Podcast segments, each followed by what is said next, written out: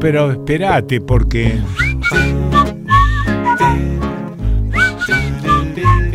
Porque. Eh, espe- espérate. Porque estoy tratando, yo estoy tratando.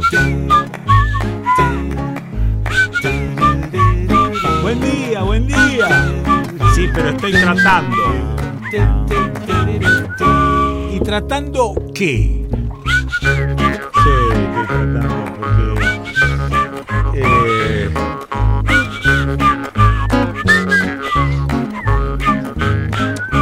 Porque no quiero arrancar enojado.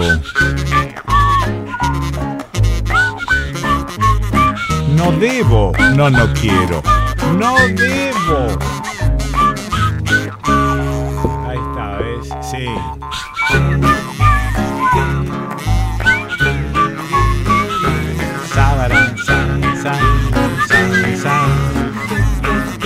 No, tengo que ser ecuánime.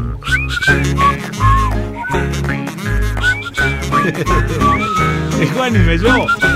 Pero estás, mirá, no me hagas enojar. No, bueno, es que justamente no tengo que arrancar enojado.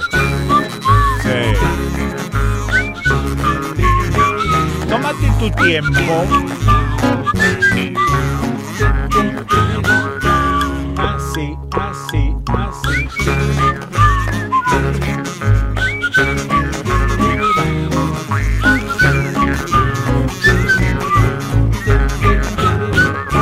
Claro, relaja un poquito.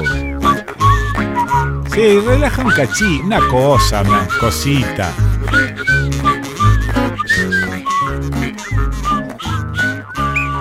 A ver, a ver, a ver.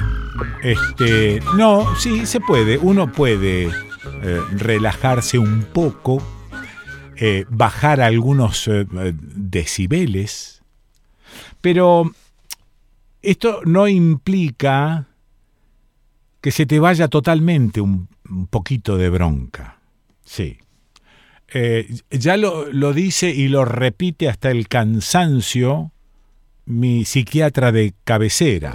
Yo sinceramente creo que te enojas demasiado.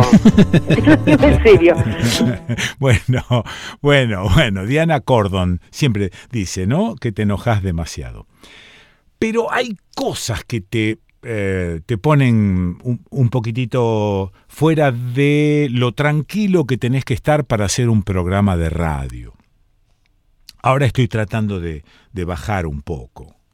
Primero decirte que te habrás dado cuenta que mm, eh, los dos últimos programas salieron grabados. Sí. Este es un programa que estoy haciendo ahora, eh, el sábado 14, a las 10.03.04 de la mañana, y lo estoy haciendo en vivo como casi todos los programas. Pero eh, hicimos un viaje largo, 5.000 kilómetros en nuestro autito, con la patrona, con Leda Berlusconi, a raíz de este, un viaje que teníamos programado para hacer por Bolivia y presentar en algunas ciudades de Bolivia su libro eh, Bolivia, el Che y eh, una historia no contada. Bueno, se hizo ese viaje largo, cansador. Ya te contaré cosas. No me voy a meter ahora con el viaje a Bolivia. Eh, pero sí, de alguna manera, traje eh, una entrevista que le hice al embajador palestino en Bolivia. Eh, primero, eh, disculparme yo personalmente.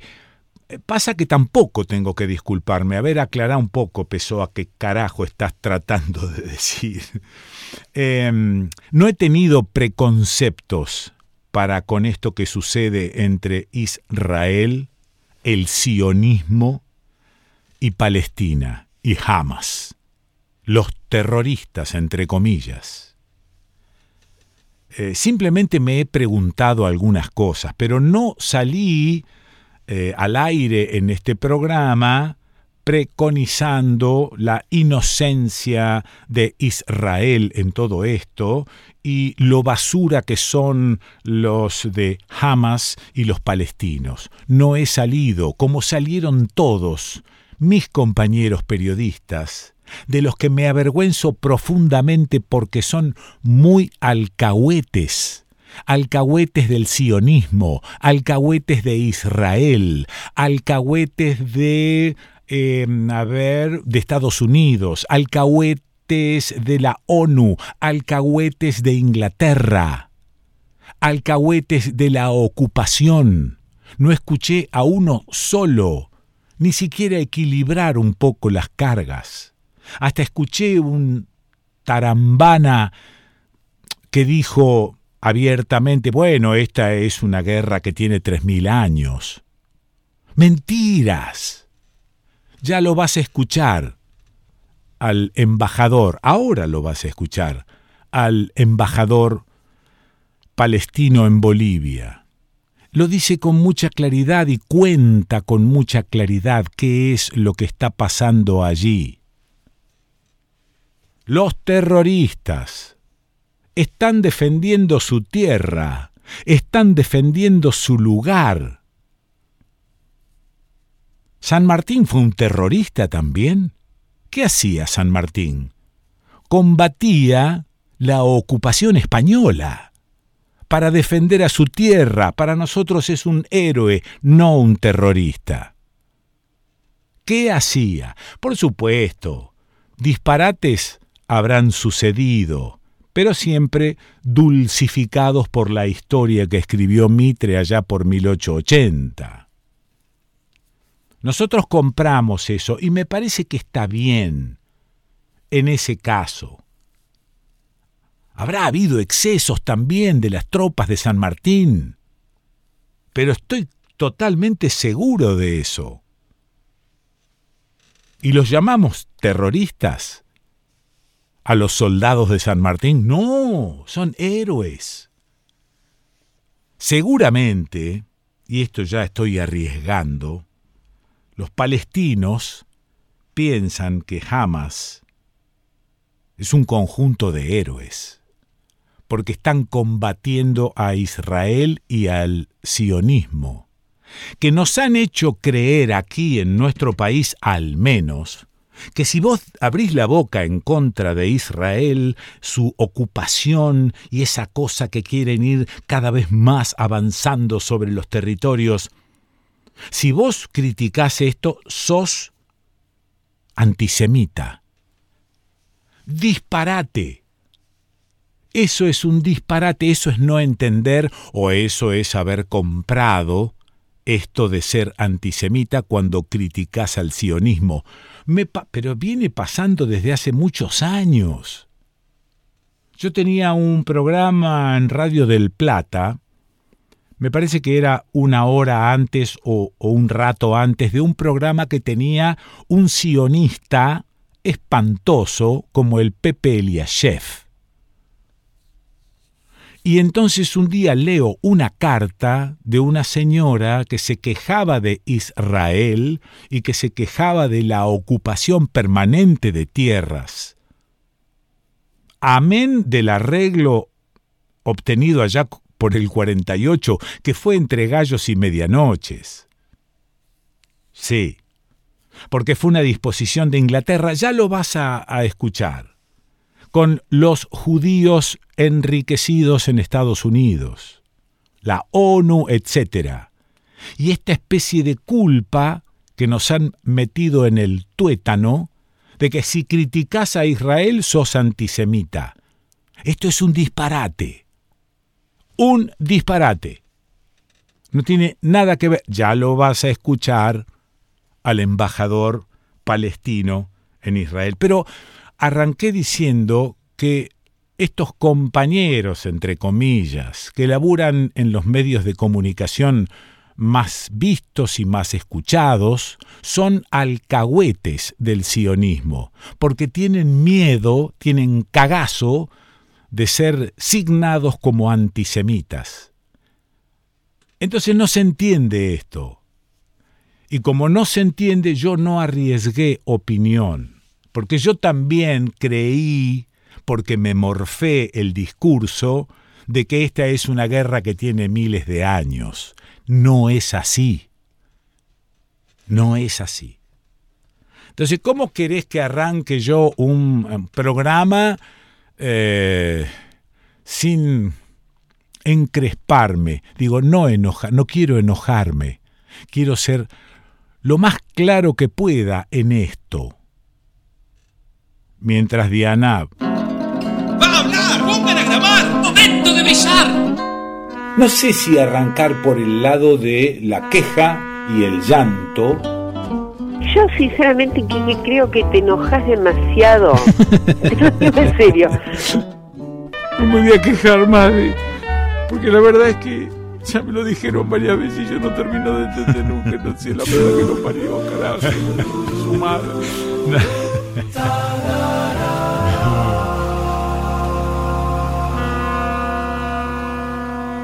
Bueno, no sé si he sido claro. Dejo algunos comentarios sobre Bolivia, dejo algunos agradecimientos a Ariel Basteiro y a su esposa Laura, eh, él es embajador argentino en, Bolivia, em, digo, dejo esos agradecimientos para otro momento porque ahora estaba muy enredado en esto. Estuve viendo un poco de televisión, escuchando algunas cosas y la verdad es que me da un poco de bronca el alcahuetismo orgánico que hay entre los periodistas. La única que salió en un momento dado, y me parece que fue durante el debate. Sí. Miriam, ¿qué dijo? Bueno, este... Sí, estamos todos en contra de la guerra, de la destrucción y de la matanza pero debo aclarar que esto lo comenzó Israel, no Palestina.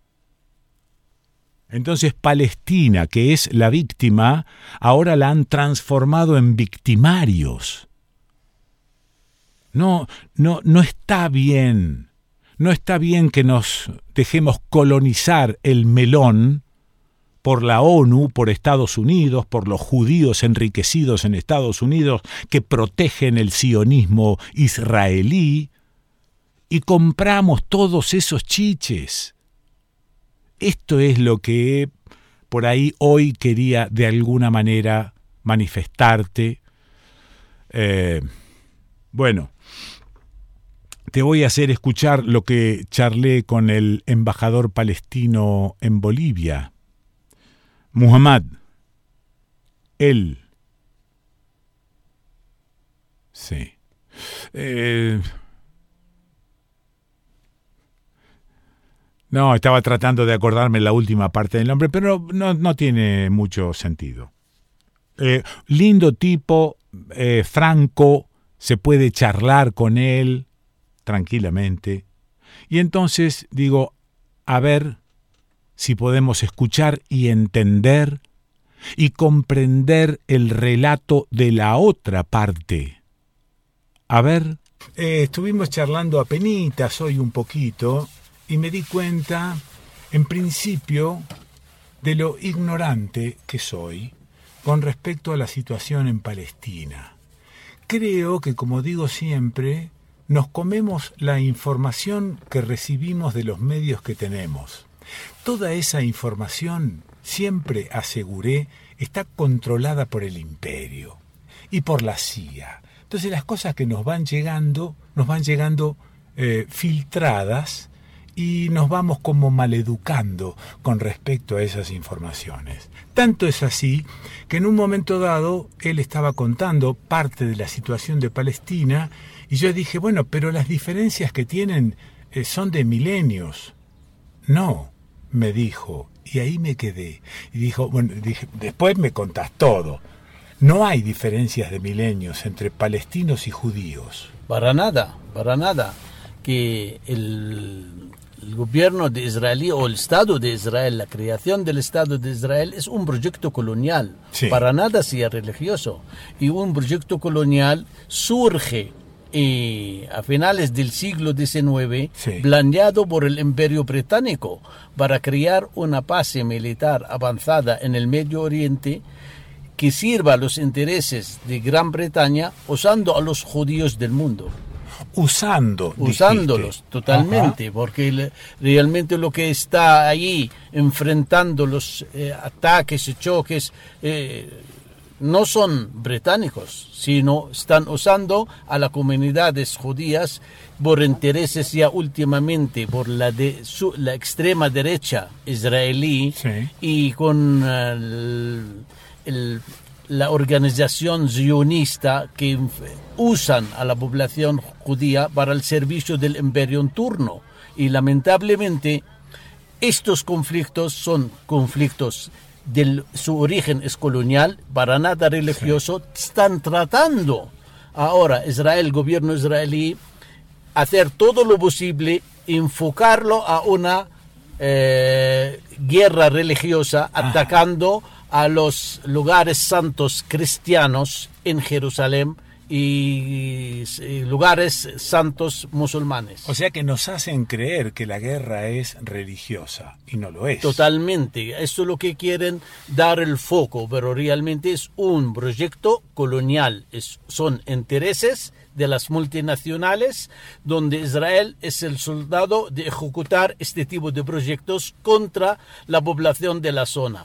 Ahí en la zona, como todo el mundo sabe, que está el petróleo, está el gas. Ajá. Es el elemento de la industria de Occidente y cualquier eh, enfoque de tensión en el Oriente Medio donde lo usa el ejército israelí, ahí sube y baja el petróleo y todos, toda la población del mundo paga el precio y la que el único que cosecha es la multinacional de los petróleos, el gas y los intereses del imperio en el Oriente Medio. Hablábamos de los intereses de la fábrica de armas también. Totalmente, y la farmacéutica incluso, porque si hoy día vimos quién controla la farmacéutica, la fabricación de armamento, los medios de información Claro.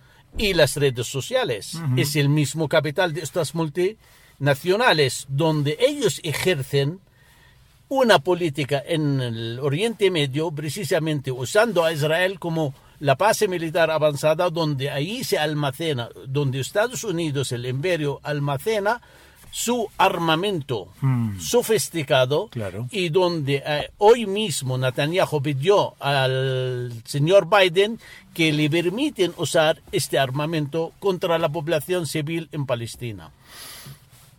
Es decir, a ver, hay eh, intereses de judíos capitalistas que viven en Estados Unidos también en todo esto. En París y Londres. Ajá. Y cuando dijiste que es un proyecto británico, eh, ¿en qué les beneficiaba a los británicos concretamente este proyecto? Yo lo digo. Entonces, en 1897 Sí. se reúne el primer Congreso Mundial Judío Sí. en Basilea, en Suiza, y planean crear Estado uh, judío para la, la comunidad judía en el mundo. Cosa que no estaba mal. Ta- tampoco estaba mal, pero el problema, ellos lo planean en dos lugares. Sí. Uno en el sur de Argentina Me acuerdo. y otro es en el centro de África. Pero aquel momento el imperio británico ejerce su presión diciendo, si cambiáis de idea, estamos dispuestos como imperio británico a ayudaros si crean este Estado en Palestina. Ajá. Y esto estaba a, a las puertas de la Primera Guerra Mundial y lanza la, guerra, la Primera Guerra Mundial y los aliados ganan al Imperio Otomano. Y Inglaterra controla y ocupa Palestina. Mm. Entonces, el proyecto que era, aquel momento, entonces la industria occidental estaba casi media quiebra, necesitaban energía, y la energía tiene que estar muy cerca de Europa, entonces, y también el control del canal de Suez para sus Ajá, colonias. sí, sí. Entonces, era la posición estratégica geográfica ideal para el imperio, era Palestina. Y entonces todos los intereses británicos y sus colonias hacia la India y más allá, entonces tiene que pasar por el canal de Suez. Por eso obligaron al Congreso Mundial Judío a elegir a Palestina. Y allí mismo, entonces, a pesar de ello, entonces, con una población en Palestina, había el 3% de la población palestina judía, Sí. pero nacionalidad palestina, Sí. donde se sienten palestinos, donde eternamente vivían pacíficamente y con plenos derechos como cualquier ciudadano palestino. Sí. Y lamentablemente, entonces, Inglaterra comenzó a buscar inmigrantes judíos ashkenazes de toda Europa para sembrarlos en Palestina con cultura europea muy cercana a los intereses europeos, principalmente británicos. Entonces, en 1948, Ben Gurion declara el Estado de Israel en Palestina Sí. y exige a Churchill que le mande más inmigrantes ashkenazes porque la población en aquel momento era el 30% de la población judía Claro. de inmigrantes en Palestina. Claro. Y le contesta a Churchill que no hay más, no tenemos más judíos en Europa. Tienes que admitir los safardís. Ajá. Y dijo, estos safardís judíos árabes no son fiables. Ajá. Va, esta es la historia. Entonces, hay un racismo incluso entre la cultura europea y la cultura Ah, medio oriental. Ah, Entonces, y hoy día sí, todo el mundo ha visto, llevan más de 37 o 38 semanas protestando los israelíes contra la política de Netanyahu, que quiere cambiar las leyes y normas jurídicas y poner la decisión política por encima de la ley y el derecho para escaparse de sus siete causas de corrupción, Ah. sabiendo por antemano que él va a la cárcel. Por eso, entonces, este conflicto hoy día creado le beneficia para unificar su frente interno y sale como un héroe y acabar con la situación interna con sangre palestina, con derramamientos palestinos, tal como lo ha hecho Israel durante los 75 años que está viviendo esta drama. Franja de Gaza, alturas del Golán, ¿qué son? ¿Expansiones de, la, de, de los israelíes? No, es que hablando así, entonces ya tenemos por hecho que este territorio es israelí. No, Claro, claro. no, no. Este este sí. territorio es un territorio palestino. Sí. Eh, no, hay, es, no es una disputa de territorios, Ah. sino es un territorio ocupado Sí. por Israel. Bien. Entonces, eh, la comunidad internacional en 1948 en las Naciones Unidas han votado una resolución 181 el 29 de noviembre de 1947 dividiendo Palestina Sí. en dos estados. Aquel momento los palestinos entonces tenían que ceder el 54% de la superficie de Sí, Palestina sí. para que nazca Israel. Ah. Hasta aquel momento no había Israel Ajá. en el mapa. Sí. Entonces, y más tarde, Israel lanza una ofensiva, seis meses más tarde, y ocupa el 78% de Palestina Sí, sí. y declara su estado en el, el 15 de mayo de 1948 en el 78%. Sí. 20 años más tarde, ocupa el 100% de Palestina en 1967 Mm, y comienza el poner nuestro pueblo todo bajo ocupación, a pesar que en el 48 habían, explota- habían expulsado por fuerza militar el 60% de la población palestina al exilio, a los campamentos en países metrófes como el Líbano, Siria, Jordania, Egipto. Entonces nuestra lucha comenzó para poder recuperar nuestros derechos nacionales y volver a nuestros hogares. Claro, claro. Y comenzó la revolución palestina, donde se acabó el tema con eh, los acuerdos de Oslo de 1993, Os- Los acuerdos de Oslo eran un acuerdo entre israelíes y palestinos, patrocinado por la comunidad internacional y firmados en Washington con la presencia norteamericana, donde manifiestan bien claramente que Israel debe cumplir la resolución del Consejo de Seguridad 242, que retirarse de Cisjordania, Gaza y Jerusalén Oriental para crear el Estado de Palestina en una fase de tiempo no supera los cinco años. Sí. Quiere decir, en 1999 debía haber nacido el Estado de Palestina y debía haber retirado el ejército israelí de estos territorios. Estos territorios forman el 22% de la superficie de Palestina. El pueblo palestino fue muy generoso en admitir la solución esta, Sí. Otorgando casi el 78 de su territorio para el Estado de Israel, a cambio que Israel nos da la paz. Por eso la lema de la Conferencia de Paz de Madrid era territorio a cambio de paz. No se la- cumplió. no, lo contrario, tenemos más de guerra que paz. Y lamentablemente, desde la firma de los acuerdos de Oslo, los colonos, el gobierno israelí sembró Cisjordania de asentamientos, aumentó la población de los colonos en Cisjordania. Sí. Hoy día, tiene, antes de la firma de los acuerdos de Oslo, eran casi 50.000 colonos en Cisjordania. Hoy tenemos más de 750.000 colonos en Cisjordania. El que quiere paz puede llevar sus colonos a su territorio, no invadir el colo- eh, los territorio. territorios del, eh, del, del otro. Y además no declara una anexión de territorios ajenos. es. Hoy día Israel está usando una política lenta, suave, anexionando toda Cisjordania, ya que ha anexionado Jerusalén y las alturas del Golán sirio, y esta política realmente para liquidar la causa palestina, porque ya hemos visto los dos ministros más extremistas del gobierno de Netanyahu, el ministro de Seguridad, el otro, el ministro de Finanzas, han declarado bien claramente su plan para la paz a los palestinos. Se manifiesta en tres opciones.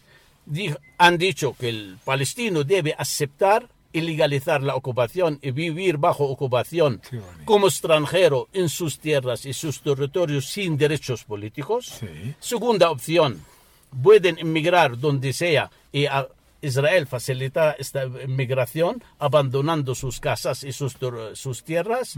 O la tercera, que el ejército israelí se encarga de la población palestina, tal como está haciendo hoy día este gobierno. ¿Y qué dicen los palestinos de este plan? Ante este plan le hemos dicho, estamos firmes en nuestras tierras, no vamos a abandonar nuestras tierras, resistimos todo tipo de agresión y masacres que va a ejercer este gobierno porque el futuro siempre para la opción de los pueblos. Estamos seguros, ni siquiera toda la población eh, del Estado de Israel está a favor de estos masacres que comete su Ajá, gobierno. ajá. Esperamos que ya manifiestan, porque tenemos más de un intelectual israelí manifiesta en contra de estas acciones. Ayer mismo Gedeon Levy escribió en el Haaretz un artículo cu- donde denuncia estas masacres y dice hasta cuándo al pueblo palestino no se puede masacrar cuatro millones de palestinos de Cisjordania y Gaza, porque tienen que convivir con nosotros, para eso hace falta una paz. Pero la paz, para que sea duradera, tiene que ser justa, que se pasa por el derecho internacional, las resoluciones de las Naciones Unidas, donde ambos pueblos pueden vivir en sus estados independientes, en colaboración y atendimiento, no en guerras, masacres y destrucción. El que siembra el odio cosecha la muerte. Y lamentablemente este gobierno israelí lo único que sabe cosechar más odio y más odio y más racismo. Deben entender los israelíes que el apartheid se desplomó en Sudáfrica. Ya no puede ser un el siglo XXI un estado de apartheid tal como ejerce este gobierno israelí contra la población palestina. El pueblo palestino ah, lleva más de cuatro mil años en esta tierra y no la abandonará. Y deben entender que en el siglo XXI no hay sitio para las masacres y para la liquidación de un pueblo, una limpieza étnica. Ya pasó lo que pasó y es punto de reflexionar este gobierno israelí y su población para que la firma de una paz justa y duradera para ambos pueblos y ahorrando sangre, muerte de las nuevas generaciones. Las nuevas generaciones deben vivir con plenos derechos en ambos países. Gracias, Jimmy. Bueno, no, no, Jimmy no. Gracias, embajador. Gracias a usted. Gracias a usted. Bueno, si lo escuchaste, ¿viste que nos hacía falta una, una palabra esclarecedora del lado de Palestina? Porque no tenemos mucha información desde Palestina o no permiten que esa información llegue. Desde luego que no, ya eh, eh, sabiendo eh, lo que decía usted hace un rato, el representante de la, de la OLP en la Internacional Socialista mm. era un judío, el Aleve. Tenemos en la dirección palestina más de un judío. Entonces, nosotros nunca luchamos contra los judíos porque son nuestros hermanos, sino luchamos contra este proyecto colonial zionista que se pasa por la explotación de los pueblos con las políticas coloniales antiguas y mm. Israel hoy día es una base militar al servicio del imperio en turno. Por eso lo que manifiesta el señor Biden por los intereses de Israel son los intereses norteamericanos, realmente usando esta población al interés de la multinacional norteamericana. Lindo conocerte. Encantado.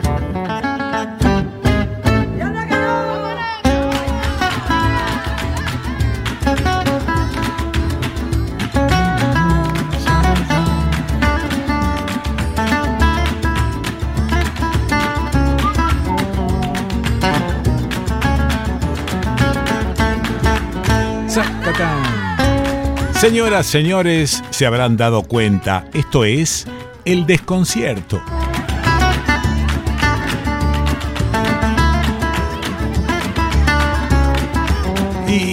Lo vamos a reiterar en YouTube. Tenemos un canal llamado El Desconcierto de Quique Pessoa. Y si tenés ganas, nos acompañás suscribiéndote y tocando la campanita. Métele un me gusta si te gusta. Y armate lista para escuchar las notas y columnas cuando tengas un rato para abrir el melón otro cachito más.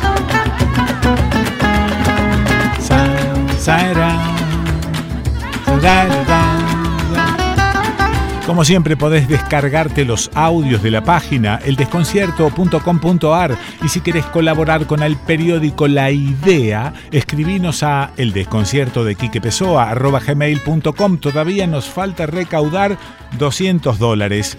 ¿Te parece que le pedimos al croata?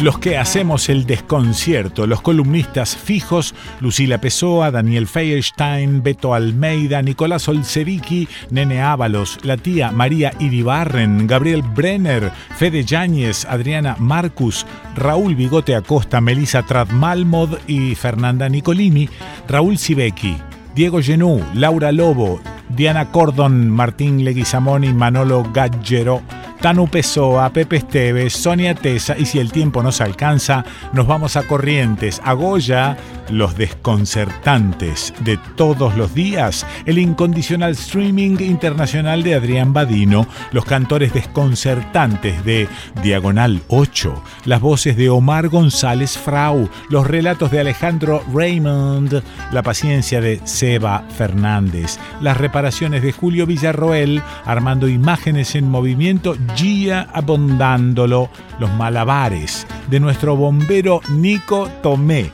la presurosa producción de Caro Pórfido y Leda Berlusconi y la conducción de... ¿Quién les habla? San, san,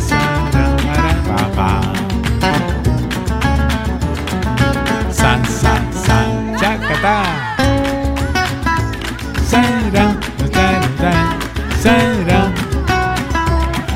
Bueno, vos sabés que siempre hay un previously, un previously para eh, revisar qué pasó en el último programa.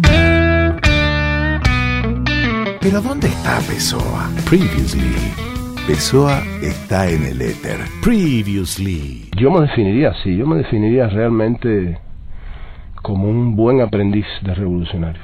Mm, No te digo un revolucionario porque porque hay ejemplos demasiado fuertes claro. Como para uno eh, Atribuirse, equipararse, claro. ¿no? Sí. Claro, atribuirse esa Mm. categoría. Sí. Pero creo que soy un buen aprendiz de Mm. revolucionario.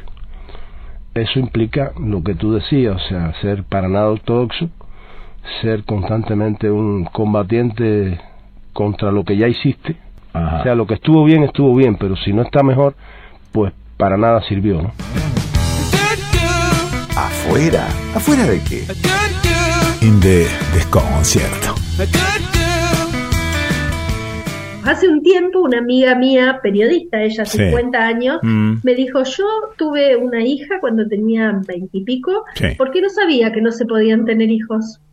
Eso dijo. Ella es de- eso, eso me dijo, no Sí. sabía que era posible No- decidir no ah, tener claro, hijos. claro, claro. Nosotros descubrimos que todas las mujeres legisladoras que habían sido electas la primera vez que la mujer pudo participar votando y con la posibilidad de ser elegida Sí. en 1951, todas las mujeres legisladoras nacionales, sean diputadas o senadoras de la nación, eh, que estaban en funciones el 16 de septiembre de 1955, día del golpe contra el gobierno constitucional de Perón, Mm. eh, todas y cada una fueron detenidas y trasladadas al recinto donde hoy está nuestro museo. Previously. Por lo pronto no se atiende, como dijiste hace un rato, la demanda mas- masiva de la gran mayoría de la población. Sí. Eh, este boom de la construcción que es, Eh, eh, son torres a tres mil dólares el metro cuadrado. Claro.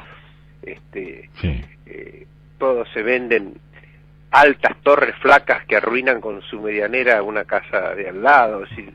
No, no hay, como decías bien, orden en eso, porque una torre en sí misma no es algo malo, depende de donde se encuentre. Claro. Y además está dirigida a la clase más alta. Eso es. Es decir, si el sistema de cañerías de un país por donde circula la economía y la plata no se modifica, cada vez que hay un boom va a parar siempre a los mismos lugares, a los más ricos. Exactamente. Hay muchísimas tecnologías que te permiten ser madre aunque eh, no pueda tu cuerpo hacerlo. Sí, lógico. La reproducción asistida. Sí. O sea que eh, yo vuelvo a insistir con que habrá en el origen algo del instinto de supervivencia, Ah, pero ajá. que hoy lo cultural manda. Manda tanto para ser madre, aun cuando tu cuerpo no lo pueda hacer, porque ¿por qué mujeres que por ahí tienen un problema que no les deja eh, reproducir Sí. tienen tanto deseo de ser madre? Mm. El deseo es algo inexplicable, o sea, yo con el deseo no me meto Sí. porque el deseo es Claro. algo íntimo, personal e inexplicable. Para todas estas respuestas y muchas más preguntas, sintonicen la próxima emisión de El Experimento Silva Pen en su programa de radio favorito.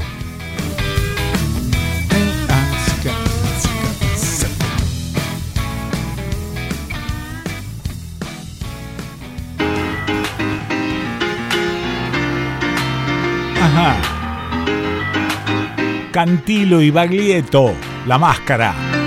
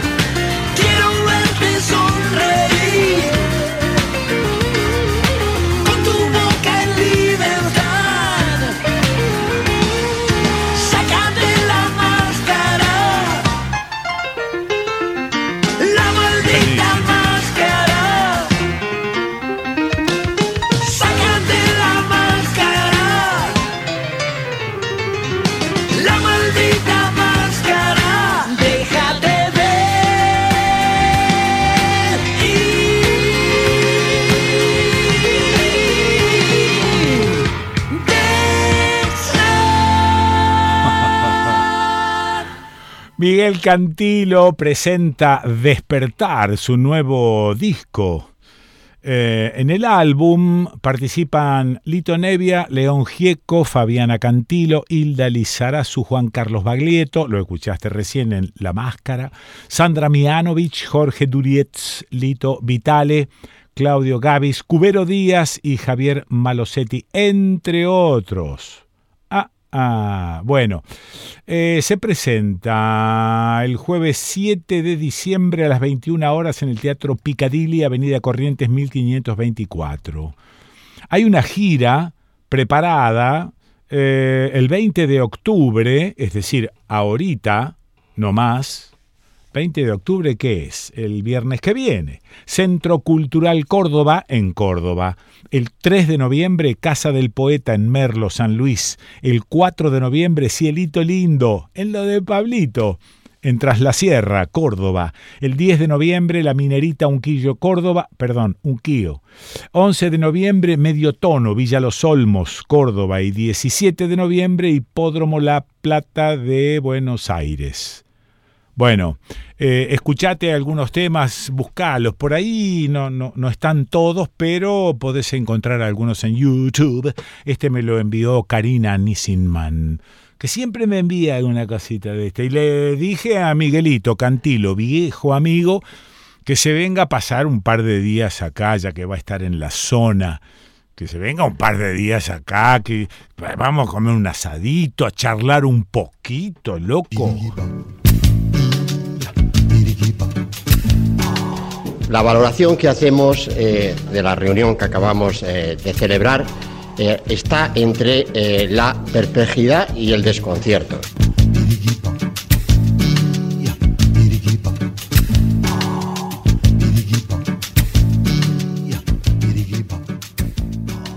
Falta nada para las elecciones, ¿no? Parecería ser uno de los temas fundamentales. Y creo que el tema fundamental es el miedo a mi ley. Es una cosa que a mí me produce una cierta gracia, ¿no? ¿Cómo se le puede tener miedo a un tipo que se presenta como candidato y que lo vota, por lo menos en las PASO, más de un tercio de los votantes? ¿Quién tiene miedo? Los enemigos de, de, la derecha, los que estamos un poquito a la izquierda, somos los que tenemos un poco de miedo. ¿Miedo a qué? Yo le voy a preguntar a Diego Genú, a ver, ¿miedo a qué le tenemos? Diego, contame. Y bueno, Quique querido, qué, qué lindo escucharte. La verdad que yo creo que le tenemos miedo al, al, a lo que expresa mi ley, ¿no? Eh, en diferentes sentidos. Sí. Porque por un lado, mi ley expresa las ideas de la, de la derecha, de la ultraderecha. Sí. Expresa situaciones, proyectos que, que, ya vivimos, no es la primera vez mm. que, que, viene alguien que, que, reivindica a Caballo, que reivindica a Menem, sí. Que tiene una compañera de fórmula que reivindica la dictadura militar. Entonces, claro, mm. son una serie de, de, traumas, de recuerdos traumáticos, mm. eh, de cosas eh, muy duras que nos, que nos tocó vivir como pueblo a la Argentina, Sí. a una parte de la Argentina, a los que obviamente rechazamos esas ideas y ese, ese proyecto que se llevó a la práctica, digo, no es algo eh, que no conozcamos lo que viene Sí. mi ley a proponernos, a los que ya tenemos unos cuantos años. Mm. Eh, y es importante la distinción porque muchos pibes no lo vivieron probablemente, Claro. entonces Mm. mi ley les suena como algo nuevo, con una estética que les suena eh, novedosa, con, con una banda de sonido antimenemista, ¿no? Sí. Con, con esa banda de sonido de Bersuit Vergarabat, Sí. con, con esa banda de sonido de, de La Renga, pero eh, para, para llevar a la práctica eh, un modelo económico que, que esas bandas en su momento rechazaban con sus letras, ¿no? Ahora, eh, además de todas esas, de todos esos recuerdos que, que nos generan miedo a muchos Mm. de nosotros, Sí. yo creo que el miedo más profundo es más difícil de, de admitir. Eh, le tenemos miedo a, a que mi ley eh, demuestra, confirma, denuncia el fracaso del progresismo, Ahí el va, fracaso de ciertas ideas de centro izquierda. Sí. Eh, y claro, vos decís, si 7 millones de personas votaron a mi ley, imagínate lo que debe ser la propuesta que tiene Unión por la Patria, ¿no? Ah. Lo que debe ser para que siete... Y también la izquierda, ¿no? Que obviamente eh, eh, no tiene responsabilidad a la hora de gobernar ninguna, pero sí evidentemente por algún motivo, o por la fuerza de las ideas de mi ley, o por la fuerza del aparato de mi ley, o por la fuerza Sí, sí. eh, que tiene mi ley a nivel de las redes sociales, o por lo que vos quieras, por el apoyo que le dan los medios, no sé, eh, pero es una opción para los que rechazan el sistema político, eh, para los que rechazan hoy eh, a dos gobiernos que acaban de alternarse en el fracaso. Entonces yo creo que es, es miedo a lo que mi ley representa, a lo que puede hacer, Mm. a ese sálvese quien pueda que representa Sí. ley, Sí. pero es miedo a que quedemos eh, evidenciados, eh, delatados, a que un triunfo de mi ley Sí. demuestre lo malo que es eh, el progresismo que hoy gobierna la Claro, Argentina o, claro. o el supuesto progresismo que hoy gobierna la Argentina y lleva como candidato a Massa, ¿no? Diego, solo fuiste. Yo te iba a, a- a preguntar, o no sé si repreguntar, eh, qué nos pasa a nosotros de este lado, pero solo fuiste caminando para ese lado y para el tema de la autocrítica. Eh, en lugar de estar mirando y, y temiendo, digo, ¿por qué no nos miramos un poco más a ver qué no hicimos o qué hicimos mal? como para que un tercio de la población lo haya votado a este tipo que execramos. ¿No? Pero eh, Sí. parece ser que el resto no lo execra, y esto es un juego democrático, y es probable que el tipo gane, qué sé yo. Sí, sí, sí, hay, hay posibilidades sin duda. eh, yo creo que hay, hay, hay grandes posibilidades. eh, obviamente hay que esperar al 22. eh, si algo hemos aprendido a la fuerza es que Mm. la sociedad argentina te puede sorprender para bien, para mal. Eh, hubo mucha gente que no votó en agosto. Sí. Habrá que ver qué pasa ahora. Ahora, yo creo que lo, lo que hicimos mal, sí, es eh, dar anuencia Ah, para sí. esta eh, debacle, ¿no? Mm. Que no es una debacle de un día para el otro, Sí. sino que es un proceso largo donde nos ponemos, si querés, como parte de esto, aunque quizá no lo, no lo hayamos sido, ¿no? Pero, pero digo, los sectores que, que creemos en un, en un país, si querés, más justo, bueno, dimos anuencia, convalidamos, miramos para otro lado Mm. eh, eh, frente a un gobierno que fue una catástrofe, un desastre. Sí. No digo que es, que es peor que el gobierno de Macri, porque yo creo que el gobierno de Macri fue mucho peor, Mm. pero este gobierno agarró la inflación en 53 y te la va a dejar en 150, en Sí. 170, Sí. en 200. Bueno, eso en la vida cotidiana de los que viven en un ingreso en pesos es una catástrofe, no hay forma de llamarlo de otra manera. Y entonces no alcanzan los símbolos más caros al progresismo Claro. para tapar el sol con las manos. Digo, Sí. no Mm. alcanza con que algunas figuras del progresismo estén apoyando a Massa, estén apoyando a lo que queda de lo que era el frente de todos, porque en la vida cotidiana del que vive de un ingreso en pesos, esto fue Mm. eh, mala praxis, eh, fue eh, una experiencia ruinosa para, Sí. para el que vive de un ingreso en pesos. Y, y esa, e- ese es, yo creo que es la principal vara con la que hay que juzgar a un gobierno. ¿Cómo le fue al que vive de un ingreso en peso? ¿Le fue bien? ¿Le fue mal? ¿Le fue peor? Y bueno, ahí eh, Mm. me parece que hay mucho para evaluar Sí. Sobre por qué este gobierno, desde el punto de vista económico, que yo creo que es la variable principal, Mm. eh, agravó la situación, ¿no? Sí. tuvo la sequía, sí, tuvo la pandemia, tuvo la Sí. guerra, Mm. y todo esto, por supuesto, que son elementos que uno podría hacer programas enteros para hablar de cada uno de esos factores. Sí. Pero también tuvo muchas cosas a favor este gobierno. Massa, el candidato del Frente de Todos, en- encontró el gobierno con una situación difícil, pero con una inflación, si querés, de 75%, y casi que la duplicó en un año y pico Ajá. Ajá. con un apoyo descomunal del poder económico, de Cristina, de Sí. sectores del progresismo. Sí. Entonces, eh, hay que analizar por qué y bueno, eh, hay dos maneras de analizarlo, o de una manera autoindulge- autoindulgente, Mm. autocomplaciente, Sí. diciendo, bueno, la sequía, bueno, la situación difícil, bueno, la Mm. herencia de Macri, o hablando en serio. Yo creo que eso es lo que más cuesta a los sectores que apoyan a, a este gobierno, hablar en serio Mm. eh, y encontrar fundamentos en la vida eh, cotidiana para explicar por qué 7 millones de personas votaron a Milei, ¿no? Claro, claro. Eh, y ahí hay tipos que se decepcionaron con, con Macri, hay tipos que son de derecha, pero también hay votantes históricos de- del peronismo, del progresismo, Mm. sectores populares que votaron a Milei. Ahí está, me parece, la clave. Ah, claro. Y lo que da mucho miedo, decir, Sí. ¿por qué un tipo que vive de su laburo, que es un laburante, que Mm. viaja todos los días en tren o en bondi, o que la ayuda, o Mm. que tiene una, Sí. que no es un garca, que no es un cheto, que no es un, un tipo jodido, ¿por qué ese tipo vota a mi ley? Bueno, esa creo que es la pregunta que da Sí. más miedo de responder. Eh, y aparte, bueno, este, viste que a veces los economistas explican cosas que nadie entiende.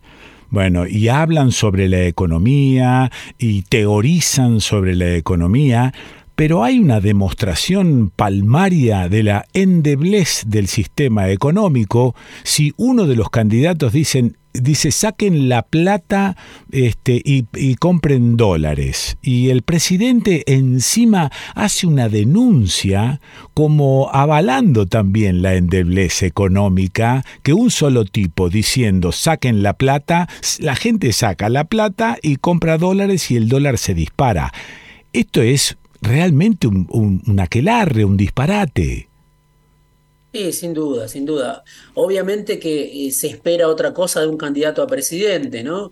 Se espera de que trate de eh, transmitir tranquilidad, pero justamente el éxito de Milei está en todo lo Claro, contrario. claro, ok. ¿Querés que Milei se comporte como Fernando Enrique Cardoso? ¿Querés que Milei se comporte eh, como un eh, político socialdemócrata? No, No. Milei es la prueba de Sí. que el sistema ya voló por los aires, el sistema político por un lado Sí. y el sistema económico en parte, ¿no? Porque con esta inflación descontrolada, con, con una economía bimonetaria, con todo lo que ya sabemos, el éxito de Milei está en potenciar esos comportamientos que anteceden a Milei. Ahí está. No es que Milei dice eso y la gente corre, sí, corre un poco más, Sí. pero ya corrió antes que Milei Claro. porque cualquier argentino que vive eh, y que conoce la historia argentina eh, sabe que tener pesos hoy eh, es un problema, entonces tiene que refugiarse de alguna manera, cuidarse de alguna manera, y eso es algo que, que lo hace cualquiera, no casualmente. Sergio Massa, el ministro candidato, cuando anunció que eliminaba el impuesto a las ganancias para los trabajadores mejores pagos, Sí. que son trabajadores de los mejores pagos de la Argentina, en una medida que, que se puede discutir y mucho en este contexto.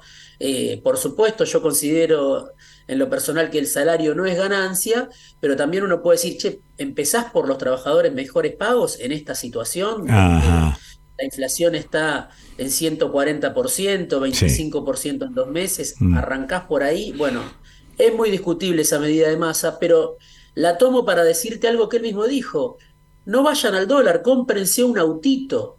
¿Qué Sí, quiere decir? Que esos sí. trabajadores mejores pagos que Mm. se pueden comprar un autito, que Sí. no cualquiera se lo puede Lo- comprar en este contexto, van al dólar. Son trabajadores sindicalizados, han sido votantes del peronismo, Mm. pero también hoy, me lo decía una persona cercana eh, de mi familia, que, que conoce la vida en, en las grandes automotrices, bueno, las nuevas generaciones, en esas grandes automotrices donde se cobran los mejores sueldos, votan a mi ley, las Claro, nuevas generaciones. claro. Mm. Y una parte de esos trabajadores sindicalizados siguen votando al peronismo. Claro. Entonces, eh, lo está diciendo el propio gobierno. Mm. Cualquiera sabe que el que tiene un mango vote al peronismo o no vote al peronismo, Sí. eh, trata de refugiarse en el dólar y bueno, eh, eh, tenés un gran problema porque el gobierno tuvo un superávit comercial, así como tuvo esa sequía que le hizo perder muchos dólares, Mm. tuvo un superávit comercial que lo hemos hablado varias veces, Quique Cristina lo, lo solía decir antes de que, de que Massa fuera ministro, la CTA de Hugo Yasky lo dice, Mm. tuviste 45 mil millones de dólares de superávit comercial y no quedó un solo peso. Claro, claro. Entonces, bueno, vos mismo Mm, te mm. pegaste un tiro en el pie porque tuviste oportunidad, tuviste algún contexto favorable en algún aspecto, Sí. la herencia obviamente que era muy difícil, Sí. pero no pudiste retener esos dólares Mm. y entonces eso es lo que te está provocando esa fragilidad absoluta Claro. donde cualquier tipo que tiene un peso, eh, bueno, eh, en general son muchos los que tratan de sacárselo encima. Otros pueden renovar el plazo fijo, pero saben que en este contexto de, de inestabilidad, Sí. eh, bueno, lo, lo están haciendo en, en contra Mm. de sus propios intereses Sí, sí, porque la situación es, es muy grave, digamos, y- nadie sabe qué va a pasar al día siguiente de, de las elecciones. Y lo que muchos esperaban, bueno, esto va a pasar después de las elecciones, se adelantó. Sí. Eh, los tiempos se acortaron. claro. es lo que vivimos en estos últimos días. Bueno, eh, por último, eh, a veces se magnifica eh, la importancia del precio del dólar, me da la sensación, en cuanto a que hay muy poca gente a la que le sobra un mango. Si vos comparás la millonada de habitantes de la Argentina, ¿cuántos son los que pueden ir a comprar el dólar? El problema del dólar es cuando se traslada, por ejemplo, los precios a los alimentos. Ese es el verdadero quilombo. Sí, sí, sí, sí, se traslada a los alimentos, se traslada en muchos casos a insumos importados que, Sí. que hacen falta para la producción Sí. y, Mm. todo en esto una bicicleta, bueno, que los Sí. importadores, algunos se beneficiaron por demás, se avivaron, se sobreestoquearon, Ujú. Pero bueno, a- otros están endeudados porque el, el Banco Central ya no les entrega los dólares. Sí. Hubo un tiempo donde Cristina decía, hubo un festival de importaciones, bueno, eso ahora ya llegó a su límite, Mm, pero sin duda el tema de los alimentos es la clave claro. y cualquier comerciante mira de, re- de reojo el dólar y dice, bueno, yo me cubro. Mm, sí, sí. Un comportamiento que puede ser discutible, en algunos casos eh, obviamente tiene su razón de ser porque como te decía, importan Sí. eh, insumos, pero en otros casos, claro, vos decís los alimentos, ¿por qué? Si Mm. los alimentos los producimos acá. Claro. Bueno, Mm, ahí hay, hay un componente letal eh, que Mm. afecta, que afecta a la mayor parte de los argentinos. Entonces, lamentablemente tenemos esa, esa economía eh, donde el, el dólar impacta en ciertas actividades y donde no impacta, se cubren por Sí, las claro, dudas y lo claro, paga, Claro. lo la paga la, la mayor Sí, parte sí, de los argentinos. Es una situación difícil, Quique, la verdad. Sí. Eh, obviamente mi ley es, es una variante extrema, yo creo del propio sistema, ¿no? No, de- no es una variante contra el sistema, sino que la variante más extrema Claro. del propio sistema Sí, económico, Sí. del sálvese quien pueda para, Mm. para afrontar lo que viene, que no va a ser fácil de todas maneras. Bueno, por fin, ¿cómo está Vicente? ¿En qué anda Vicente? Vicente es mayor de edad, Sí, o la pelota. es mayor de edad, está Sí. estudiando en la universidad pública. ¿Qué estudia? Eh, creo que lo acabo de despertar con esta charla, así que nada, anda bien, Anda bien, bueno. abriéndose camino y- Sí. y, y bueno, A pesar de todo, ¿no? con- Sí. con esta sociedad, Ay, esta sociedad, sí. bueno, difícil que tenemos, que, que es en muchos casos, en mucha, en muchos aspectos es una sociedad maravillosa, ¿no? Sí. Cuando uno escucha que hay gente que se va a otro lado, yo, Mm. yo sigo sin poder entender a dónde vas a ir, ¿A eso sería para otra Claro, charla, ¿no? claro. ¿Dónde vas a estar Mm, mejor que en tu país? ¿Dónde te van a... vas a tener el lugar que tenés acá, ¿no? Pero, pero al mismo tiempo es una sociedad complicada que te desafía y, Mm. y saber moverse eh, no es sencillo y, y bueno, hay que tener el cuero curtido y, y crecer es un poco eso, ¿no? Pienso yo, empezar a, a ver cómo el cuero se te va curtiendo. Abrazo grande, Diego, gracias. Abrazo enorme, Quique. Lo escuchaste a Diego Genú. ¿Y dónde lo escuchaste? ¿Dónde lo vas a escuchar? Lo escuchaste en el desconcierto.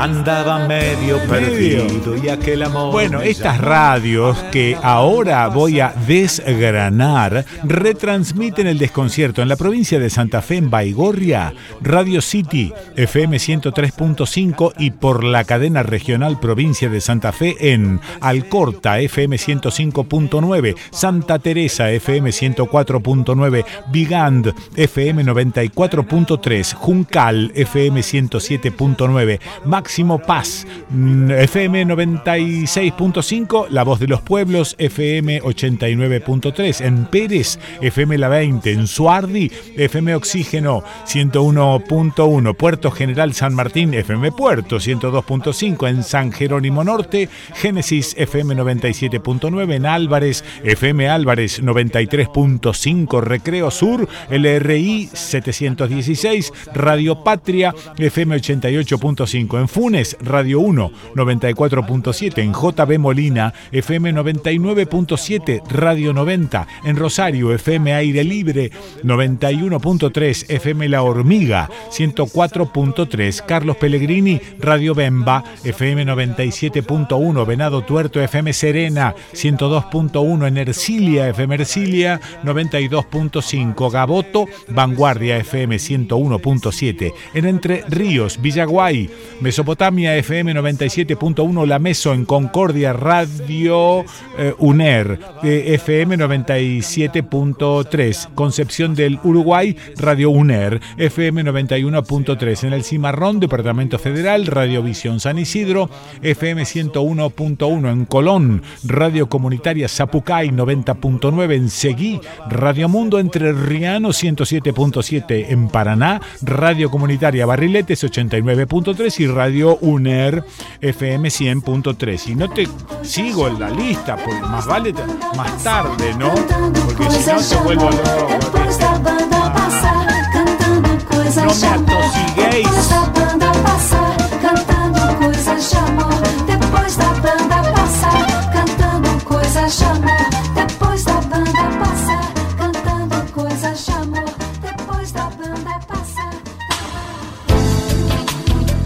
A ver, ¿qué significa esta frase? Contarás Hermanos diseña y fabrica componentes térmicos para sistemas de calefacción, sensores y controladores. Es decir, fabrican todo lo que produce y controla el calor para la industria. Resistencias, termocuplas, hornos, calefactores. Un ejemplo, en los laboratorios necesitan calentar algunos fluidos con un estricto control de la temperatura. ¿Ves? Contarás Hermanos. www.contarás.com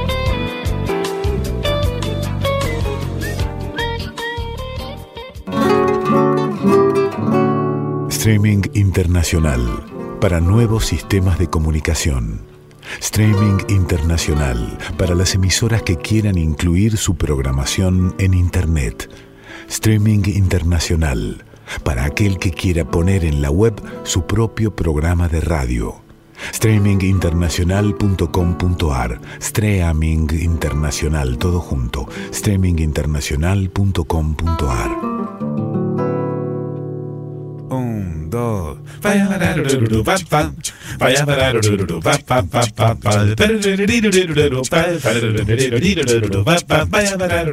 Desde hace más de 30 años, Solmec SRL fabrica todo tipo de envases de plástico, desde 50 centímetros cúbicos hasta 10 litros, en el formato que necesites. Y si se te ocurre algo raro, también podemos diseñar nuevas matrices. ¿Ha visto? Solmec SRL Almafuerte 4181 San Justo, Buenos Aires.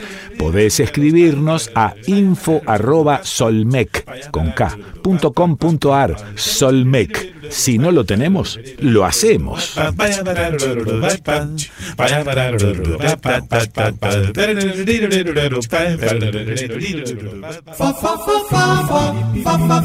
Hola, Kikito, te estamos llamando. No, no, no, mandando mail, facebookeando, tuiteando, whatsappeando. Queremos jugar. Sa, sa, sa, sa, sa.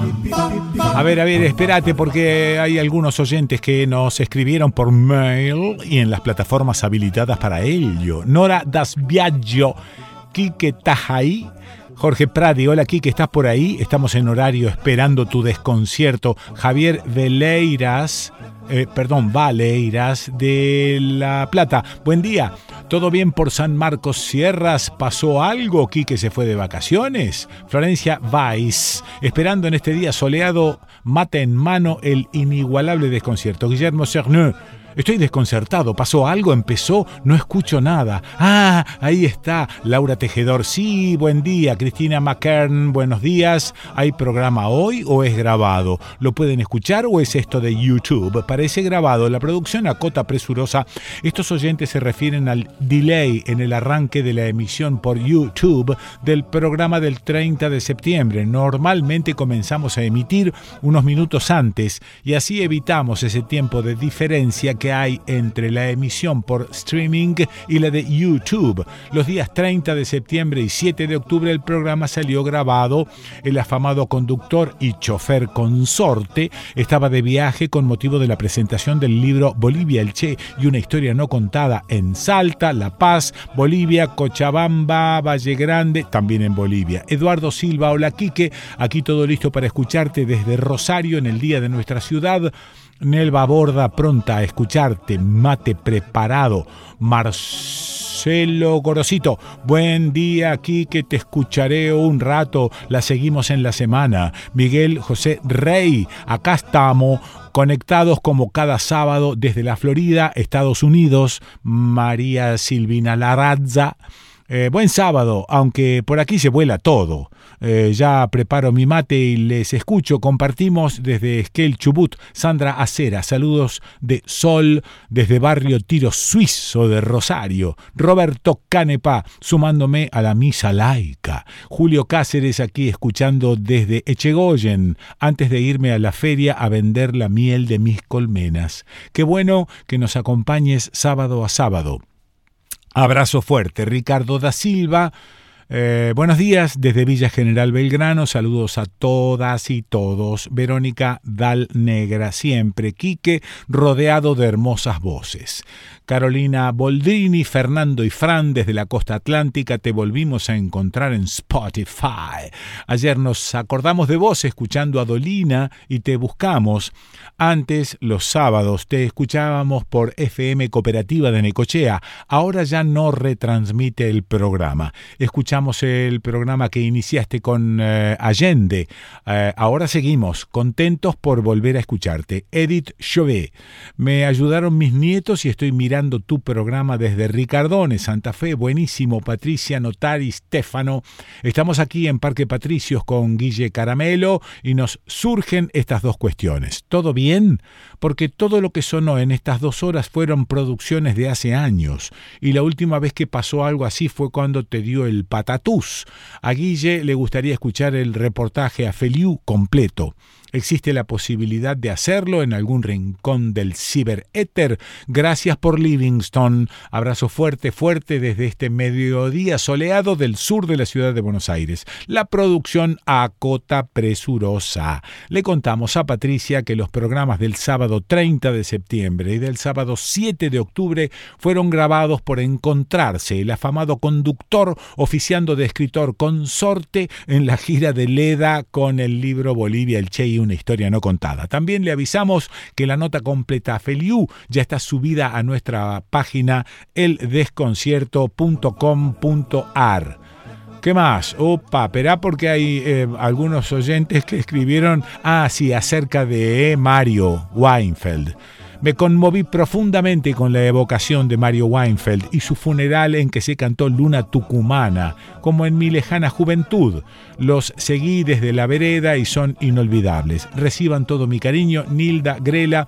Estoy escuchando el programa en la conversación que mantuviste con Weinfeld sobre Malvinas y descubrí en Canal Encuentro las obras de teatro sobre el tema que se hacen en varias provincias. Me resultó revelador, con la participación de combatientes muy recomendables recomendable. Creo que la única manera de resolver la tristeza es con tiempo y darnos por satisfechos por haber compartido este plano terrenal. Mucha luz para Weinfeld, quien dejó su propia marca, honesto con el decir y el hacer. Apertura sensible, saludos al equipo. María Cristina Núñez, un genio. Mario Weinfeld, ¿cómo lo voy a extrañar? Esperaba las 15 horas en Radio Nacional cada día. Héctor Martino, triste la noticia del fallecimiento de Mario Weinfeld. Lo conocí a través tuyo en el programa La Vereda. Me acuerdo que lo presentabas con su capa. Ahí viene, surcando el aire.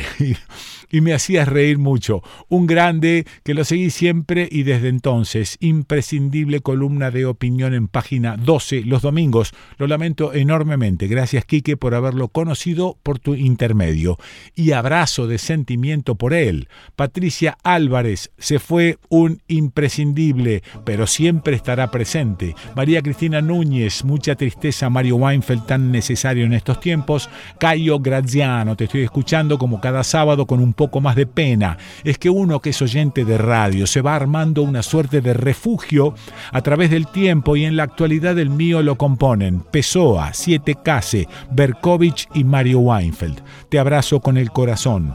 Laura Marina, estoy tan triste por lo de Mario, me envió un autógrafo a través de mi marido, taxista, que tuvo la dicha de llevarlo. Le habló de mi admiración por su trabajo, por sus palabras, por sus canciones y sus risas, siempre en mi recuerdo acuerdo.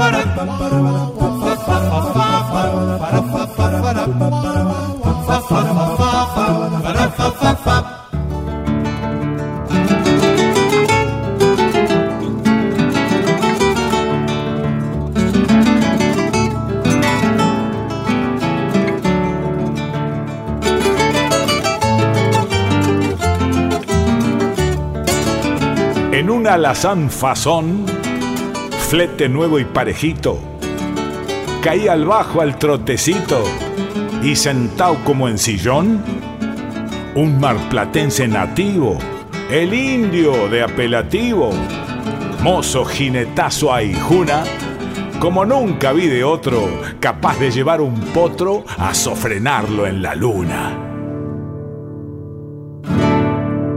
Y sí, ahí lo veo, lo veo venir en el alazán, fasón maravilloso, el tipo con la tabla de surf. Viene desde Mar del Plata a caballo. Mirá que son unos cuantos kilómetros, pero no se le nota porque es un tipo joven, este jovial, entonces está siempre, siempre bastante bien, siempre bastante fresco a pesar de los que. A PC, don Martín, no le tenga miedo a los perros que son capones, no los van a morder, son buenazos los perros. ¿Qué dice don Martín? ¿Cómo le va?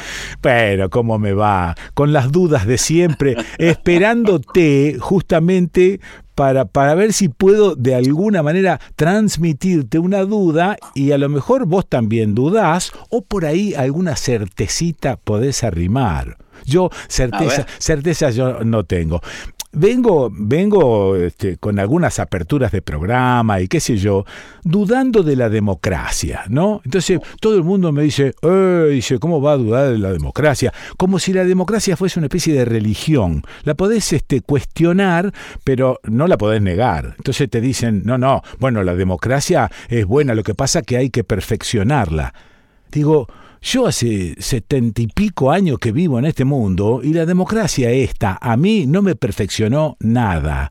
Veo de alguna manera cómo eh, se vive cada vez peor. Vos me podés decir, sí, pero volvió la democracia, este, hubo juicios a los genocidas. Bueno, hay un montón de cuestiones que la democracia también ha traído, pero la gente vive cada vez peor y yo miro algunos países nórdicos que no producen nada, que no tienen nada, no pueden sembrar nada, tienen un rey al que adoran, un parlamento, un primer ministro. Hay elecciones, cambia el primer ministro, pero la cosa sigue más o menos igual.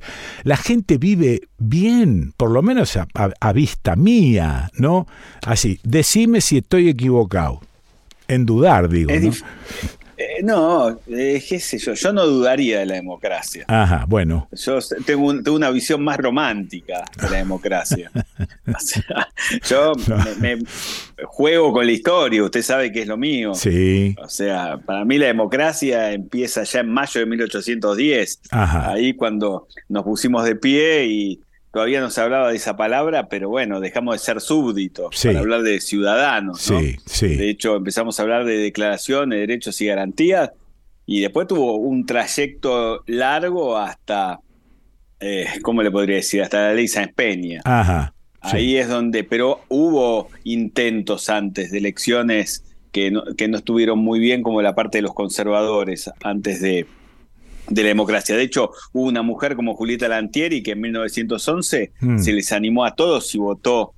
Fue la primera mujer en votar en América Latina. Ah, claro. Después hicimos el recurso de amparo y, los y las mujeres no votaron más, Sí. pero ella ya marcó tendencia Sí. y ya estaba hablando de, de democracia. Mm. ¿no? Después viene la ley Sáenz Peña con las primeras elecciones democráticas, ya donde todavía no votaban las mujeres, pero eh, voto secreto, directo y universal, y Sí. después, bueno, eh, viene la democracia que todos queremos. Pero me parece que el trayecto de la democracia nuestra, eh, y sobre todo ininterrumpida, es muy corto, que es la de estos 40 años Ah, claro. que es la que, Sí. Mm. que veníamos, que usted habló, vi- vivió 70, pero Sí. tuvo 40 y interrumpido. Entonces me parece que un poco el problema es ese, ¿no? ¿Cuál? Es que nunca, que tuvimos 220 años de, de país, Sí. pero solamente 40 democracias ininterrumpidos. Eh, en ese contexto me parece que es una democracia de 40 años que está en crisis como la crisis de los 40. Claro, pero, Pero que, pero pero hay que resolverla. el problema y mi duda con respecto a la democracia no es porque la rechace, digo, dudo, no estaremos insistiendo con un sistema que no funciona, que, que no funciona hoy, que a lo mejor funcionó históricamente en el pasado, porque en estos 40 años que vos citás, la cosa fue empeorando, no me digas. Sí, fue económicamente empeoramos, pero socialmente ganamos muchos derechos también, ¿no? Sí. Eh, sí. Eso Pero no, vos no te- lo podemos. Sí, pero vos te crees que la gente que no morfa hoy en día está pensando en los derechos humanos? No, no, no. No. Yo trato de ponerme en ese 50% de gente que la está pasando mal en este país. Si te cuento la cosa como me va a mí en la feria, por supuesto que está bárbaro. Pero tengo que ampliar pero- un poco la mirada. Pero yo te digo que, que no estamos bien todos, o sea, económicamente. Eh, tenemos respiración de ahogado. Sí. Eh, y por más que nos vaya bien en la feria, hay otros que en la feria no les va tan bien. A eso me estoy refiriendo, Eh, a yo- eso me yo- refiero. Yo, yo pienso en todos, en, en todos esos, en todas ellas también, Mm. que económicamente le estamos pasando muy mal. Sí, O sea, Sí. podemos tener nuestras cosas, hay gente que está peor que nosotros, pero nosotros no le estamos pasando bien. Nosotros los números no nos dan nunca. bueno. Hacemos las cuentas, las cuentas, las cuentas Sí. y no nos dan. Entonces, ¿cuál es el resultado de la democracia? Se come, se cura, se educa, pero resulta ser que cada vez que nos juntamos a charlar, y ahora no toco el tema económico, analizamos la educación y estamos cada vez peor, ¿o no? La educación estamos, es- eh, para mí es, la educación es una materia pendiente desde que Bel- lo prohibieron a Belgrano. O sea que ya son dos cosas, economía y educación, son dos cosas básicas en, en- Básicas, en la vida, en la vida de una sociedad. ¿Por qué voy a rescatar la democracia? Contame. Para mí, porque eh, por una cuestión de, los, de derechos, una cuestión de representación, una cuestión de que podemos salir, caminar libremente que no nos paren los milicos, Sí. una cuestión que no, no nos censuran, que podemos decir lo que realmente sentimos, Sí. que antes no se podía, Bueno. podemos elegir Sí. el sexo que queremos, Sí. que antes no se podía. Y vos decís Eh, que esto, mujeres- esto en las monarquías que yo te cité, monarquías europeas, vos decís que la gente no tiene derechos. Lo que pasa es que no son, no son tan monarquías, son, eh, hay sistemas parlamentarios. Muy bien, no es, de no es democracia eso o sí es democracia. Pero es una, es una democracia parlamentaria porque eligen el Parlamento. Ajá, muy Para mí bien. lo más importante de la demo- democracia es que podemos elegir. Sí. El, el tema es cuando no nos gusta a nadie. Que ese es otro tema. Bueno. Porque si usted me dice, usted se postula para presidente y yo lo Sí, voto. claro. El tema es cuando no hay un liderazgo. Ajá. O sea, Mm, que no me representa a nadie. Sí. Que no me gusta a nadie. Sí. Eh, Ese es el problema y que desconfiamos de todos los que están. Bueno, pero ese es otro aspecto negativo de esta democracia. No Bueno, sé si pero- de pero las es el riesgo. pero no sé si de las democracias, pero ya vamos por tres elementos, educación, economía y esta cuestión de las elecciones y ahora que no tenemos a quién elegir, por ejemplo. Ese es un tema tremendo.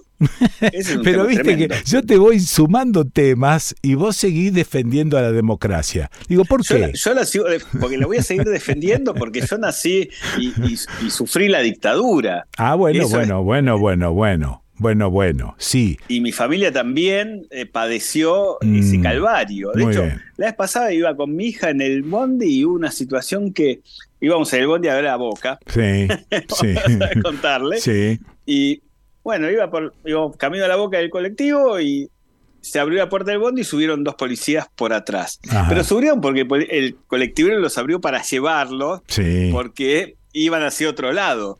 Pero me remitió a otra época. Eso, eso. Los tipos subieron con la mochilita, se pusieron en costado. Sí, sí, punto. listo. Nadie se sorprendió. No. En cambio, a mí sí. Claro. Yo- a mí me pegó otro espejo. Y yo Eso. dije, eso no quiero. Claro. Te despertó algunos recuerdos te re- y, y empezaste a, bueno, a hacer esa ida y vuelta que hace la memoria, ¿no?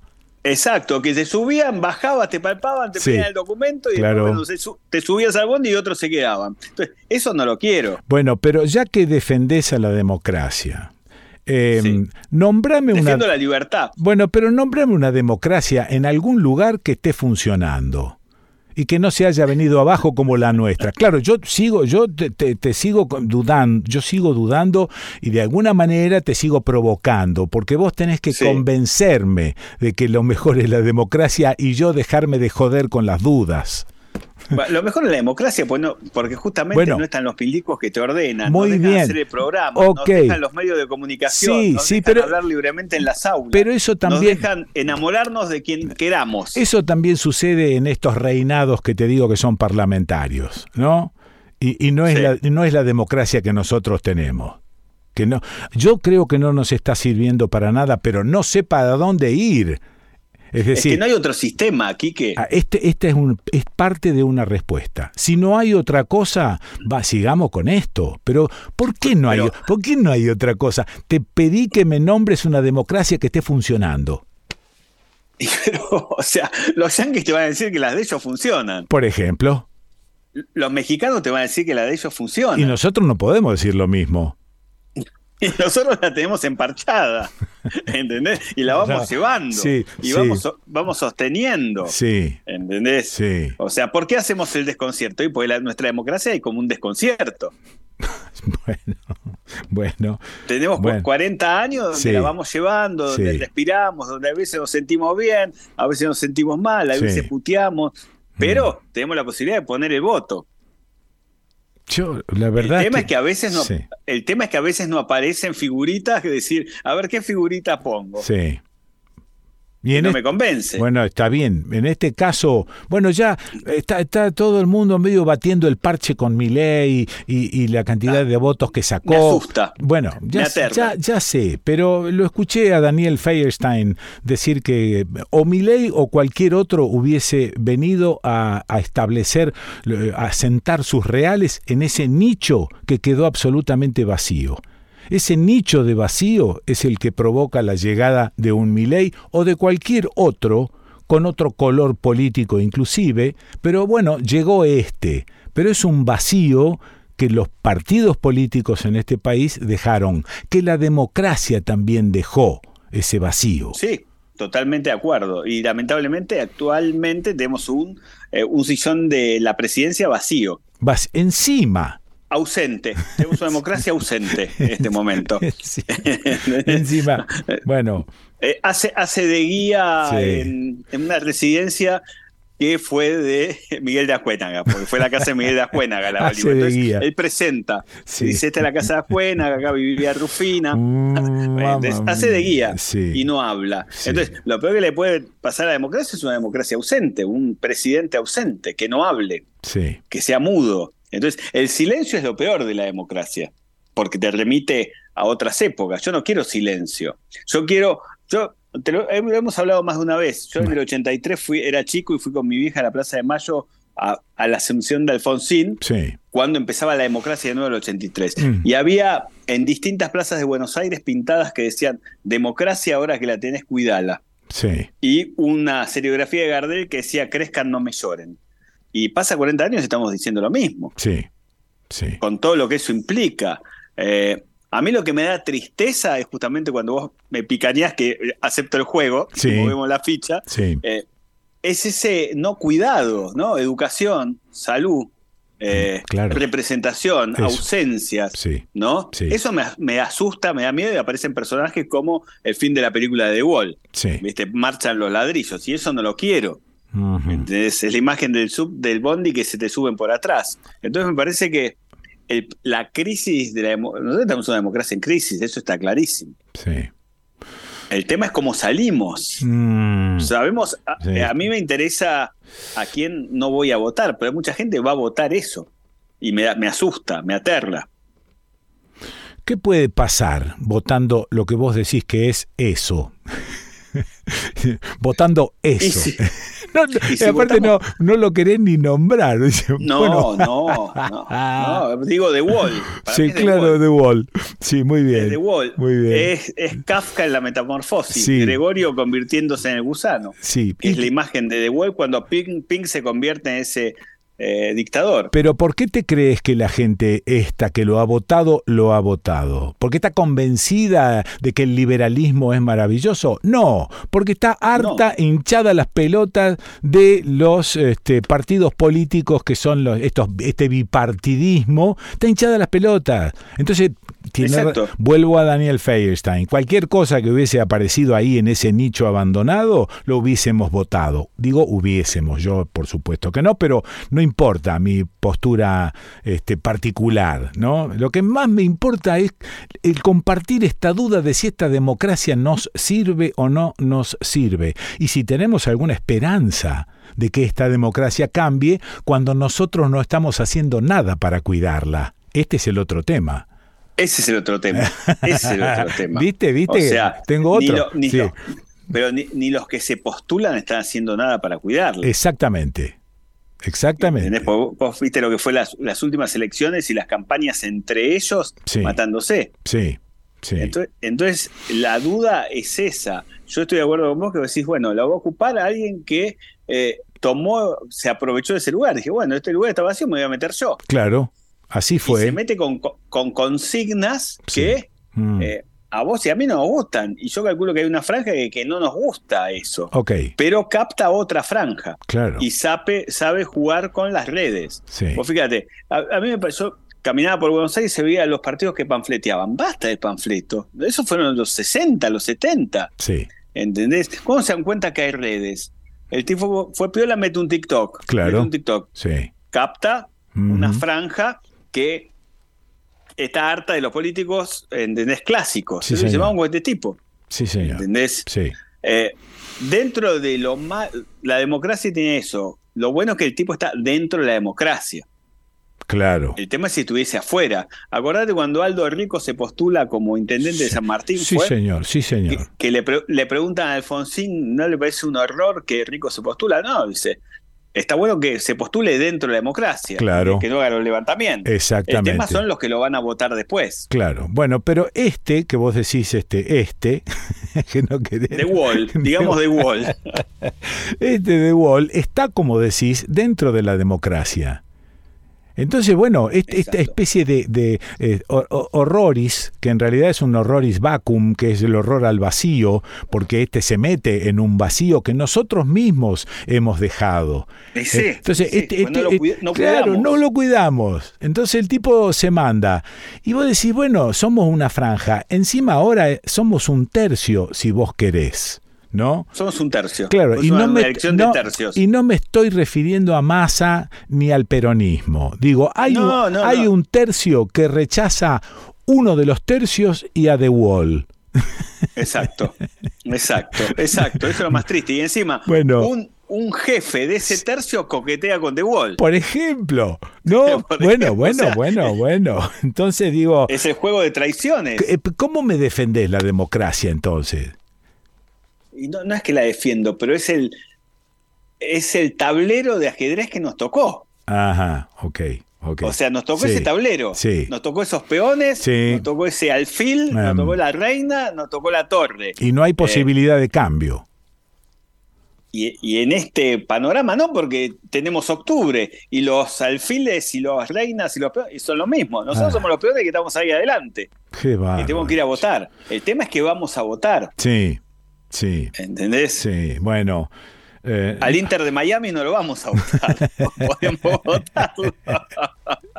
Qué maravilla. Bueno, entonces, viste la palabra esperanza a mí realmente mucho, mucho no, no me gusta, ¿no? Este, mirar para adelante con esperanza, que la verdad es que No. me- me huele más a religioso que otra cosa.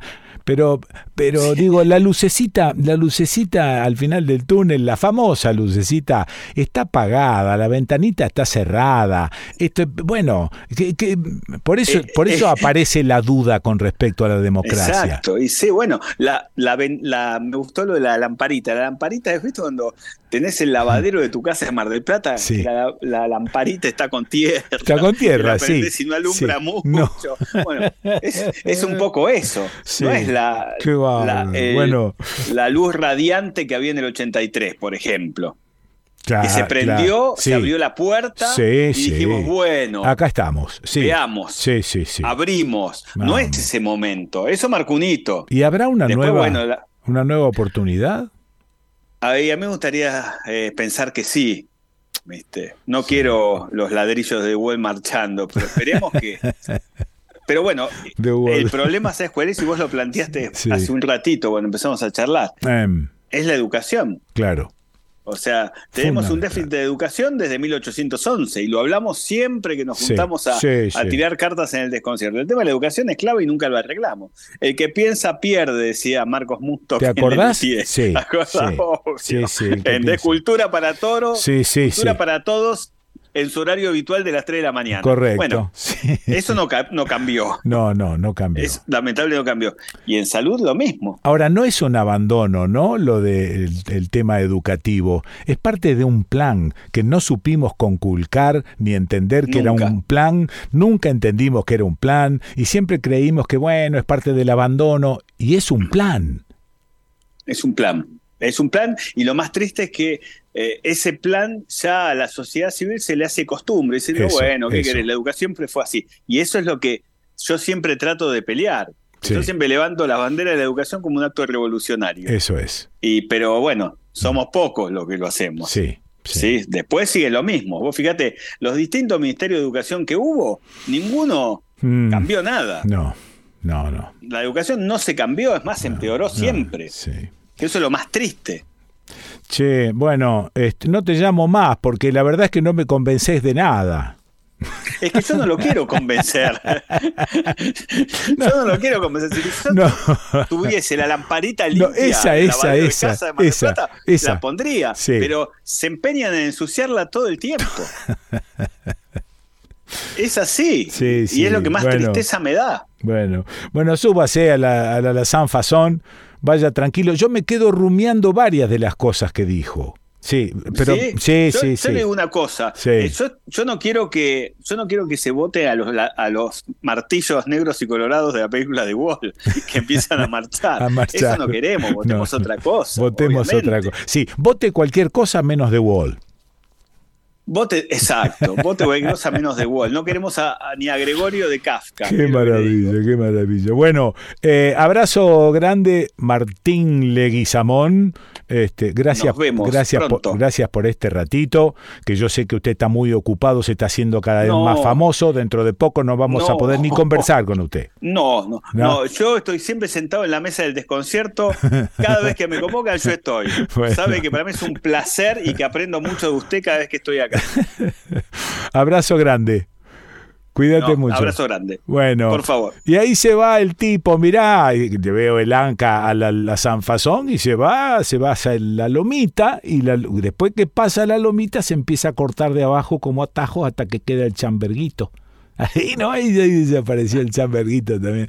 Qué bárbaro. Bueno, eh, ¿y dónde lo escuchaste a Martín Leguizamón? ¿Y dónde lo vas a escuchar? En el desconcierto. Pa, para, pa, pa, pa, pararara, pa, pa, pa para pa pa pa pararara, pa pa para pa pa A ver, mi amigo.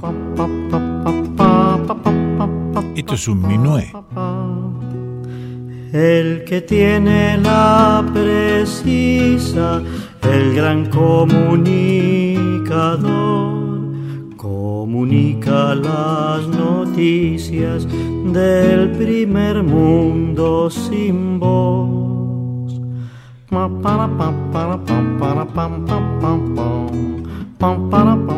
Jorgito. a la fuente del olvido se lo ve siempre llegar con acrílica sonrisa y mirada de cristal. Él relata novedades, él maneja información, por ejemplo, que en los golpes hace falta discreción.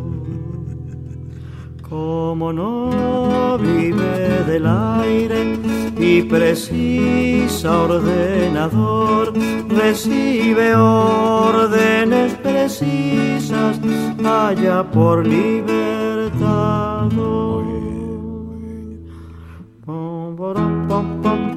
Minué del gran comunicador. Jorge Marciali.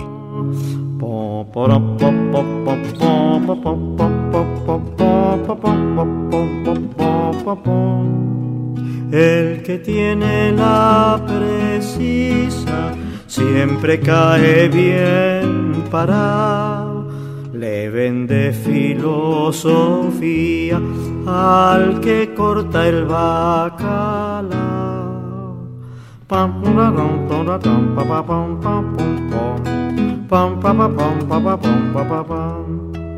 Te chamulla con sponsor desde la televisión y mi gente lo remanja mientras busca ocupación. No pasea por soldati y no quiere conocer los muchachos de ese barrio ni sus sueños de papel.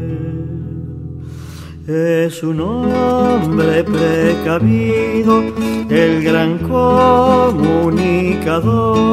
y tiene un santo preferido, San Isidro lavador. Pom, pom, pero, rero, pom, pom, pom, porom, pom, pom, pom, pero, rero, pom. Pom, porom, pom, pom, pom, pom, pom, pom, pom, pom, pom, pom, pom, pom. Ama los aventureros, el gran comunicador, sobre todo al monopolio que le banca su ambición. Dará pom poro pom poro pom pom pom pom pom pom pom pom. Hoy tal vez cite a los griegos o al manso santo Tomás mañana Fukuyama que es tan caro a su pensar.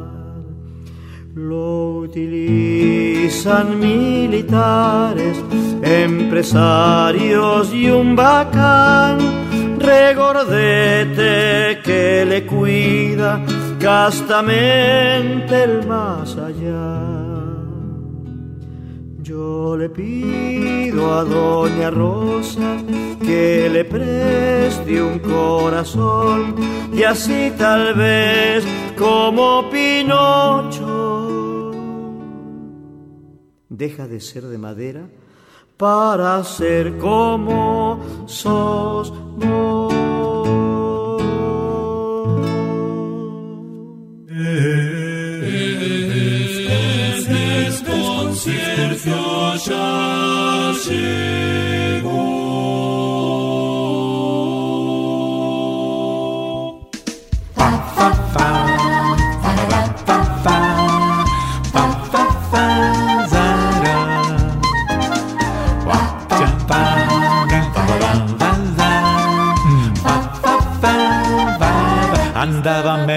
Señoras, señores, estas radios también retransmiten el desconcierto en Río Negro, en Viedma, FM Encuentro 103.9, en Bariloche, FM Los Coihues 105.5 y FM 90.3, gente de radio online, o sea, por todos lados. Mochilerosradio.com, Radio Música Internacional, La Maga Radio Online, Radio Minga, Radio Roja Online desde Olivos, Buenos Aires, labocinaradio.com, fonicanews.com y su app Fónica Play, fmexcalibur.com, Radio Las Pica, la clase radio.com, ADN Radio desde Venado Tuerto, Santa Fe, Quiero FM Online de San Francisco, Córdoba, en Corrientes, en Goya, FM La Chicharra.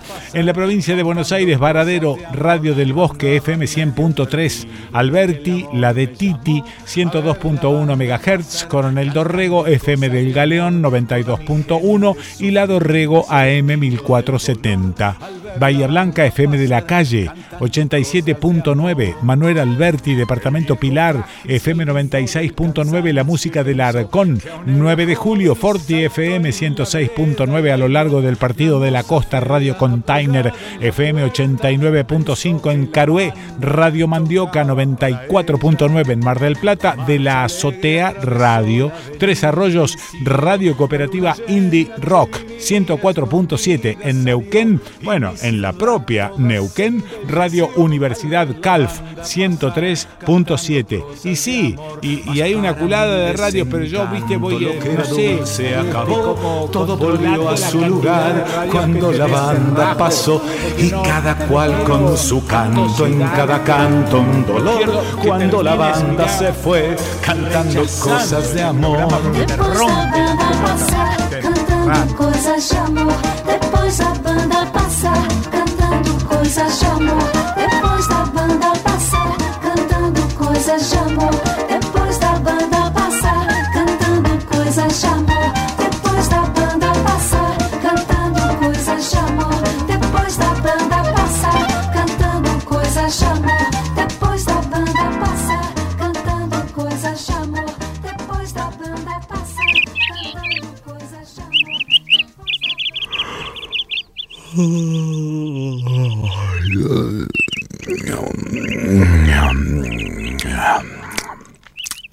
Hostería La Merced.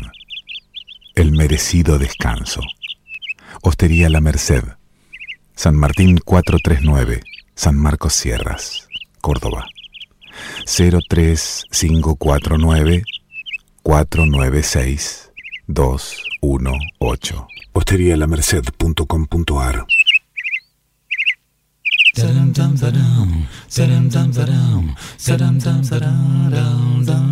Veleda conoce y respeta el vínculo que existe entre el ser humano y la naturaleza. Por eso, desde 1921, trabaja con plantas medicinales para crear sus cosméticos y medicina antroposófica, respondiendo a una necesidad específica. Los productos Veleda le devuelven la armonía al alma, al cuerpo y al espíritu. Ingredientes naturales, sin fragancias, conservantes o colorantes sintéticos, no testeado en animales. Veleda, cosmética natural y orgánica certificada. Podés comprar online con envíos a todo el país en www.veleda.com.ar. Seguinos en Facebook, arroba Veleda, y en Instagram, arroba Veleda ARG. Veleda, 100 años en armonía con el ser humano y la naturaleza.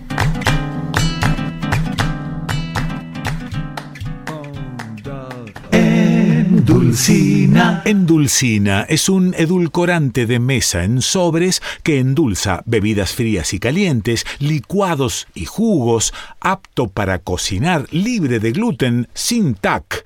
Su presentación en cajas de 400 sobres hace que tenga un precio ideal para la gastronomía y para el uso hogareño. www.endulcina.com.ar Con Endulcina podés endulzar todo lo que te imagines. Endulcina. Fa, fa, fa, fa, fa, fa, fa, fa. Hola, Kikito, te estamos llamando. No, no, no, mandando mail, facebookeando, tuiteando, whatsappeando. Queremos jugar. Fa, fa, fa, fa, Bueno, bueno, bueno, bueno, bueno, espera, porque estos son algunos de los oyentes que nos escribieron por mail y en las plataformas habilitadas para ello. Guillermo Cerneux, muy importante esta reflexión de Leda y tuya, Quique, sobre el Che y la voracidad de los yanquis hacia nuestras riquezas desde hace tantos años. En este momento de decisiones en nuestro país, el libro de Leda es fundamental para preservarnos de olvidos y el testimonio del mayor Sánchez es un preciado ejemplo de cómo se puede visualizar por dónde es el camino. Nelva Bordaqué, maravilla de nota con Leda y esa canción de Marciali que no conocía, genio total, voz Quique, Ariel Rodríguez. El libro en tiempos de tanta pantalla tiene que ver con las ganas guardadas. Haces clic y se da. En lo particular recuperé a mitad de año a esa pasión y ya voy por el cuarto libro. Viviana Ramos, buenas, buenas. Hay que portarse bien con Leda, Don Quique, si no, le levanta el programa. Nilda Grela, buenos días, equipete del desconcierto. Este diálogo sobre nosotros, América Latina, ha cambiado el nombre de nuestro voraz enemigo. Hay que incluir a varios más. Otra duda, ¿por qué se insiste con que el cambio de una vocal es inclusión? Para mí, inclusión es todo lo contrario a lo que se dice con una vocal. Es trabajo digno, educación digna, salud digna y los subsidios colaboran, pero que lleguen para quedarse no acuerdo, deseo progreso. La conversación de Quique con Leda, una bocanada de aire fresco, gracias. Silvina Pangaré, feliz de escucharte, Quique. En mi caso, los domingos, esta vez el programa en YouTube está empezado. No solo extrañé tu silbido maravilloso, sino que me encantaría escuchar la nota entera. ¿Se podrá completar? Gracias. Maravillosa la apertura con Leda y el broche de oro, esa declaración de amor. Quiero un amor así. La producción a cota presurosa. Los programas completos quedan subidos en nuestra web, eldesconcierto.com.ar. Gustavo Palumbo, coincido con vos, Quique, no es buena estrategia demonizar a Milei. Si se le puede criticar su, eh, o si se le puede criticar su anarcocapitalismo, ya que ese tipo de idea es atractiva para la rebeldía de los jóvenes. Guillermo Cernó de nuevo, reaccionar contra Milei y sus seguidores es un anticuerpo que se defiende ante la propuesta de entregar nuestra soberanía, nuestra historia. Niegan la gesta de San Martín y nuestras riquezas naturales. Deliciosa charla con Vicente Feliu, Quique, un inicio brillante de este nuevo desconcierto, con esa entrevista que me gustaría escuchar en toda su extensión. ¿Está en algún lugar? La producción, a cota presurosa, la nota grabada con Vicente Feliu está subida a la página eldesconcierto.com.ar en el link de notas. Allí subimos todas las notas realizadas en el desconcierto. Graciela Casali Coincido con lo que decís con respecto a mi ley y el negacionismo a los 30.000 desaparecidos. Norberto Javier Benítez, saludos Quique y equipo, qué lujo tus invitados y sus historias, informes, testimonios, etc. Aguante la resistencia. La inclusión de una vocal por sí sola no es nada, es solo parte de reconocer y respetar otras formas de ser y percibirse. Una formalidad. Eh, Ángel Orlando Bustos. En esto de recuperar nuestro patriotismo, sugiero una entrevista a nuestro comprovinciano Orlando Veracruz. Abrazo, Quique querido, Osvaldo Guillermo Santalices. El Tanu Pessoa, astilla de buena madera. Y Alejandro Raymond, su silvapen, dos kilómetros y continuará, me encantó. Lalo Santalices sin acento. Nelva Borda, maravillosa nota con Feliu, felicitaciones. Florencia Weiss, Feliu, voz de pájaro que se te clava en el corazón para siempre. Se me viene mar y gaviotas de libertad. Gracias, Quique, gran entrevista. ¿Qué más? Ah, algunos oyentes que escribieron con motivo de que me hice acreedor a un Martín Fierro federal. Sí, por un laburo que hice en la provincia de Santa Fe, armando no sé cuántos programas fueron sobre Malvinas.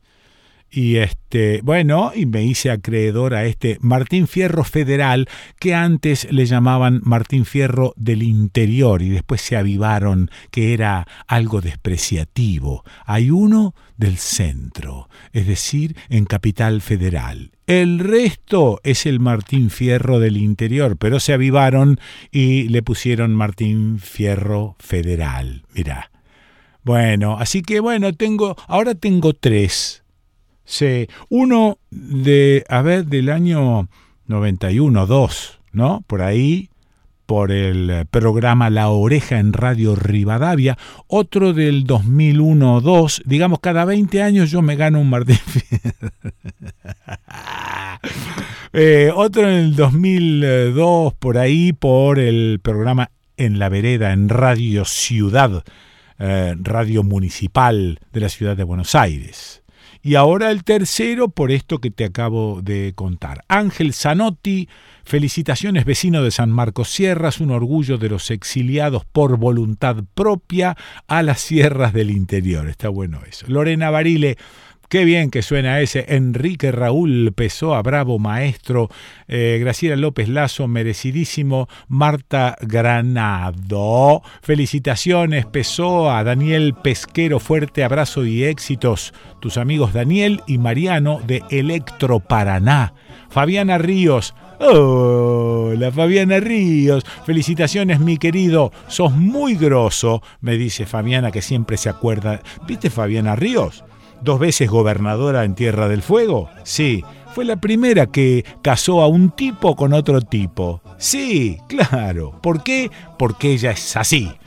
Y entonces de vez en cuando me trae unos este, turrones de allá del sur que compra no sé dónde, cuernos, unos turrones que son sin azúcar.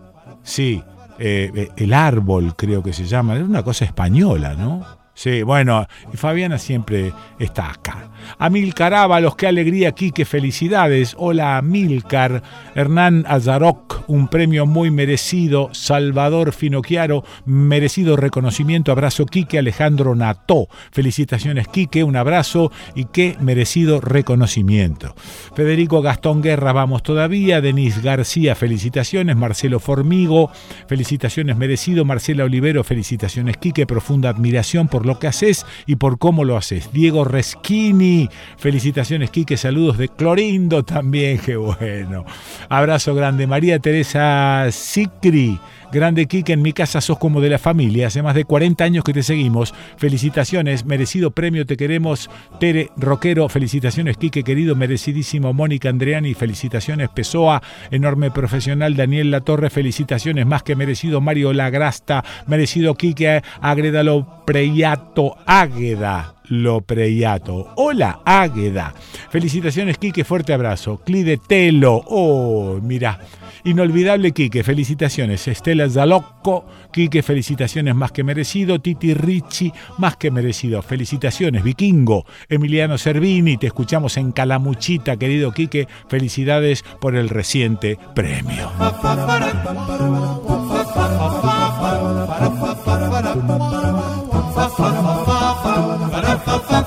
¿Ves que no la tengo que llamar?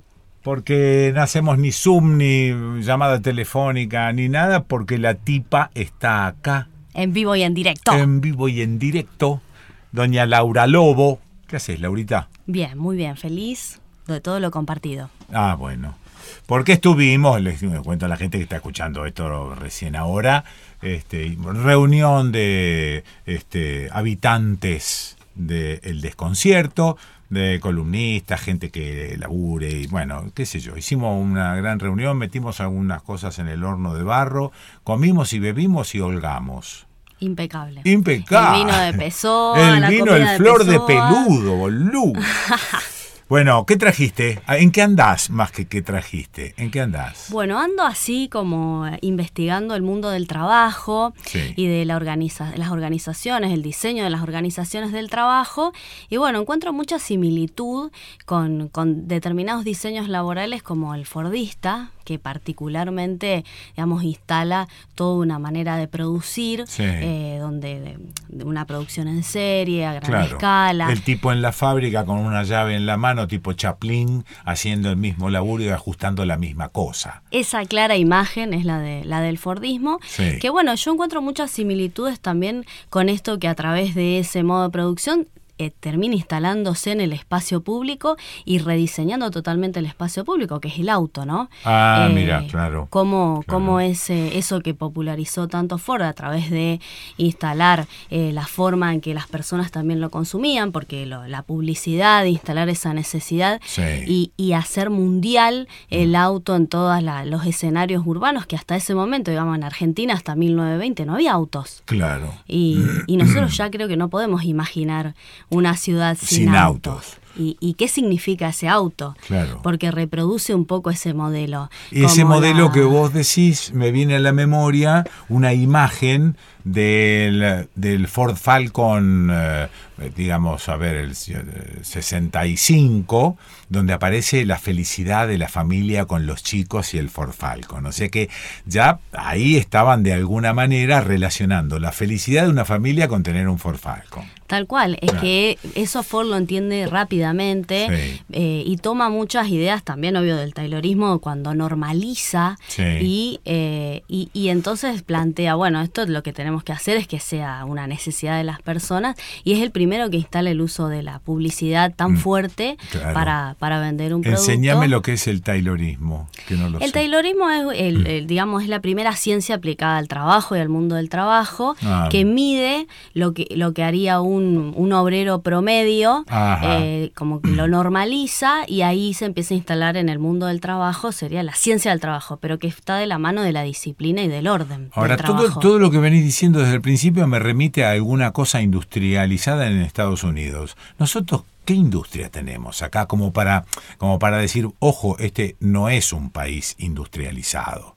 Es decir, no nos han dejado industrializarnos. No, el Fordismo llegó muy poco, solo a los frigoríficos acá. Ah, ahí está, ¿ves? Pero es interesante pensar que sí llega el producto a través Sí. de los autos Ah, sí. y además que, que instala, digamos, como un, un mito, dice Guillermo Gucci, que es un uruguayo que habla sobre la vida cultural del Ah, automóvil, sí. instala ese, ese mito donde, donde el auto en, en un punto viene a, a- a- a ocupar todos los espacios sin producirse ni fabricarse acá y también a generar problemas de los autos que los estados han tenido que resolver a lo largo del tiempo, Sí. sin ser un producto de nuestra economía, ¿no? Hemos tenido Ah, que ah. invertir para que ese auto pueda prosperar a través de rutas, caminos, Sí. eh, todos los servicios necesarios para sostener el uso del auto, Sí. pero esos problemas generados por el auto eran problemas del Estado. Se volvían Ah. problemas del Estado que Ah. había que, que dar respuesta. Y las fábricas que hay acá, por ejemplo, la Fiat en Córdoba o la Chevrolet cerca de la ciudad de Rosario, no son eh, suficiente ejemplo como para ar- armar una casuística nacional. No porque ha- hace mucho ya en, en los últimos tiempos ensambles de cosas que ya vienen Ah, eh, fabricadas. Sí, es muy poco lo que, Sí. lo que se produce acá, que, que igual es un gran avance Sí. a nivel económico para nuestro país, pero Mm. no llega a ser lo que en ese momento fue la, toda la vida cotidiana de Estados Unidos, estaba ordenada en función de esta fábrica y de este tipo de fábrica que hasta eran modelo internacional. Eh, los otros países iban a visitar la fábrica de Ford para instalar esa, esa forma de producción que, que, bueno, Mm. fue un modelo de producción, eh, la, la fabricación del auto. Y eh, digamos que la o poca industrialización de nuestro país este, no, no determina una cantidad de trabajadores que amerite un análisis. Esto te lo estoy diciendo a vos ahora. ¿Por qué analizar a esos trabajadores que son tan poquitos? Encima hay desocupación y no hay laburo acá, ¿no? No, es analizar cómo ese modelo un poco replica con- a través de ese producto en el Sí. espacio, eso de que, Ah. que en espacio público, eso que tenía que ser un producto veloz, audaz, que marcaba un estatus social, Sí. una aristocracia que, que viene a distinguirse a través del auto y que pierde las formas tradicionales en que la aristocracia se distinguía hasta ese momento. Claro, Eh, claro. Se instala mucha, Sí. mucha bibliografía eh, de la mano del Automóvil Club, que fue quien Ajá. lo instala como, como un medio acá, y el deporte. Primero fue el deporte, ¿no? Fangio y... Y aparece, aparece, digamos, a lo largo de la historia el machismo en todo su esplendor con el auto, ¿no? Totalmente. El machismo y este estándar machista, que es, mm, va más allá, o sea, ese hombre joven también. Sí. Porque si vos pensás eh, en el espacio público, Mm. no, el auto no estaba diseñado para la mujer, para que lo maneje una mujer, el espacio público no está diseñado para que circule una mujer. Ah. Ya desde el colectivo donde te agarrás, Sí. digamos que siempre una mujer mide menos que un hombre, Sí. hasta, bueno, esta, estos diseños urbanos donde un niño o una persona mayor Mm. no tienen lugar, así como en, en esa fábrica diseñada para ese hombre normalizado, Sí. eh, tampoco había lugar para las mujeres, para las personas mayores o para los niños. ¿Y eso está cambiando? ¿Hay más mujeres que manejan y son dueñas de autos? O- Sí. ¿O, siempre sigue siendo el Dorima el dueño y te lo presto? Cambia un montón. O ¿Sí? sea, sí, realmente en los últimos años eh, la Mm. mujer se hace uso de, de eso porque también tiene que seguir en la lógica capitalista y movilizarse de una manera. Sí. Tra- desplazarse, trabajar, eh, atender a su familia. Sí, lo- lo- los movimientos, las movilidades femeninas son muy distintas a las masculinas, son distancias más cortas, Sí, están ah, claro. más vinculadas con, con el cuidado, Sí. ellas transitan más caminando que un hombre, el hombre está como muy eh, arraigado al uso del motor. Sí. Y a su vez también un, un- un gran indicador es que más del 65% de las muertes en accidentes de tránsito son varones y que generan accidentes mucho más. O sea, personas, por ejemplo, en Santa Fe, condenadas por delito de tránsito, el 99% son varones. O sea que ahí hay un claro indicador Claro. que tiene que ver con una cultura machista y con el auto que vino a ser el icono de esa cultura y a decir, bueno, que no voy a ir despacito, o sea, yo estoy mostrando mi virilidad y voy a respetar las normas. Eso también es un poco, en nuestra cultura de la ilegalidad, generó ese combo mortal.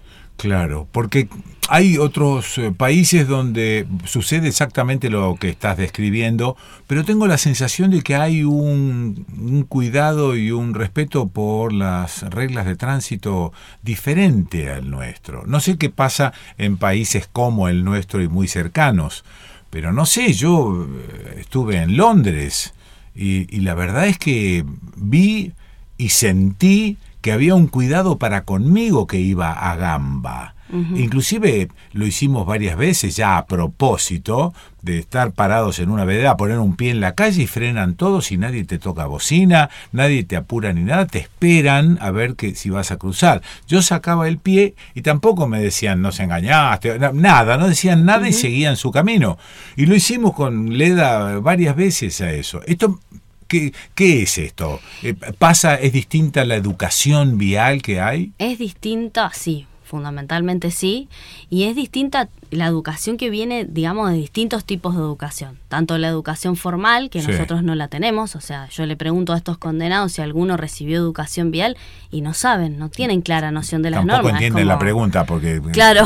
¿qué- ¿Educación qué? qué, Sí. lo que, Mm. y, y bueno, lo- eh, también la educación eh, informal, o sea, la, la- la misma práctica de usar el espacio público te va educando. Esto de que yo pongo un pie y los autos paran, Sí. va formando a ese ciudadano en el uso del sistema.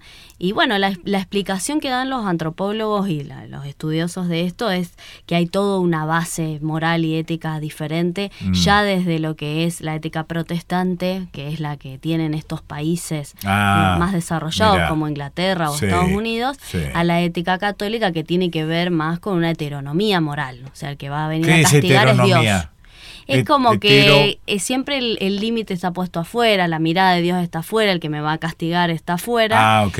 Y en, Sí. en el protestantismo es como una autonomía moral. Lo hago porque me hace ser buena persona y tengo que ser buena persona para Dios, pero no es Dios el que me va a venir a castigar. Sí. O sea, hay algo que es mi responsabilidad frente a ese hacer por Dios. ¿En qué laburás vos? Yo Ay, te sorprendí, ¿eh? eh, trabajo, eh, soy la coordinadora general de Educación y Comunicación de la Agencia Provincial de Seguridad Vial de Santa Fe. La- Ajá. Agencia Provincial de Seguridad Vial de Santa Fe. ¿Dónde aparece esa agencia? Yo desconocía la existencia de la agencia. Y esa agencia ¿Qué, aparece... ¿Falta comunicación? ¿Qué es esto? Eh, sí, falta bastante Ah, en esta problemática específica de la seguridad vial. Pero las agencias surgen en 2007, se declara a nivel nacional la ley de emergencia vial, eh, producto del accidente que hubo en- justamente en Santa Fe de la escuela Ecos. Sí. Eh, y ahí hubo una movida muy grande de los padres, que estaba vinculado a Spinetta, que lo pudo hacer público. Sí. Y eso hace que, bueno, que en la Cámara de Diputados y Senadores se sancione esta Mm. ley, que, entre otras cosas, define la necesidad de crear agencias, la Agencia Nacional de Seguridad Vial, Sí. que tiene dinero propio de los seguros, de cada póliza de seguro, Ajá. para trabajar en seguridad vial. Y así se replicaron algunas provincias como Salta, como Santa Fe, Mm. agencias provinciales. Que el, el objetivo de estos organismos es entender que el problema atraviesa distintas dimensiones y articular Sí. un poco las acciones No, que no se dan solo poner cartelitos. Claro, ti- ti- la tiene, idea tiene que ver con claro, un sistema que- educativo. Bueno, pero Sí. no hay Eso comunicación. es propio del Fordismo también, digamos, la Sí. fragmentación, como el que solo eh, atornillaba un tornillo y el otro solo soldaba claro, ese pedacito. claro. Bueno, en, en materia de seguridad vial, ahí solo está el que pone el cartel y solo está el que educa. Y bueno, se entiende que hay una problemática más integral, pero bastante difícil de transformar culturalmente. Pero coincidís conmigo que falta comunicación. Yo creo que la comunicación es clave porque es generativa del problema y del mundo. Sí, sí, sí, Ah, está bien. trabajo, mi, mi idea es trabajar muchísimo sobre eso y creo que hace falta investigar mucho sobre comunicación. Ok. Y en ese laburo ganás fortuna. Bueno, eh, nada, no, no te rías. Tanto como para reinvertir en seguridad vial. Gracias, Laurita. Gracias a vos por todo. Muy amable. La escuchaste a Laura Lobo. ¿Y dónde, ¿Y dónde la vas a escuchar a Laura Lobo? Eh, En el desconcierto.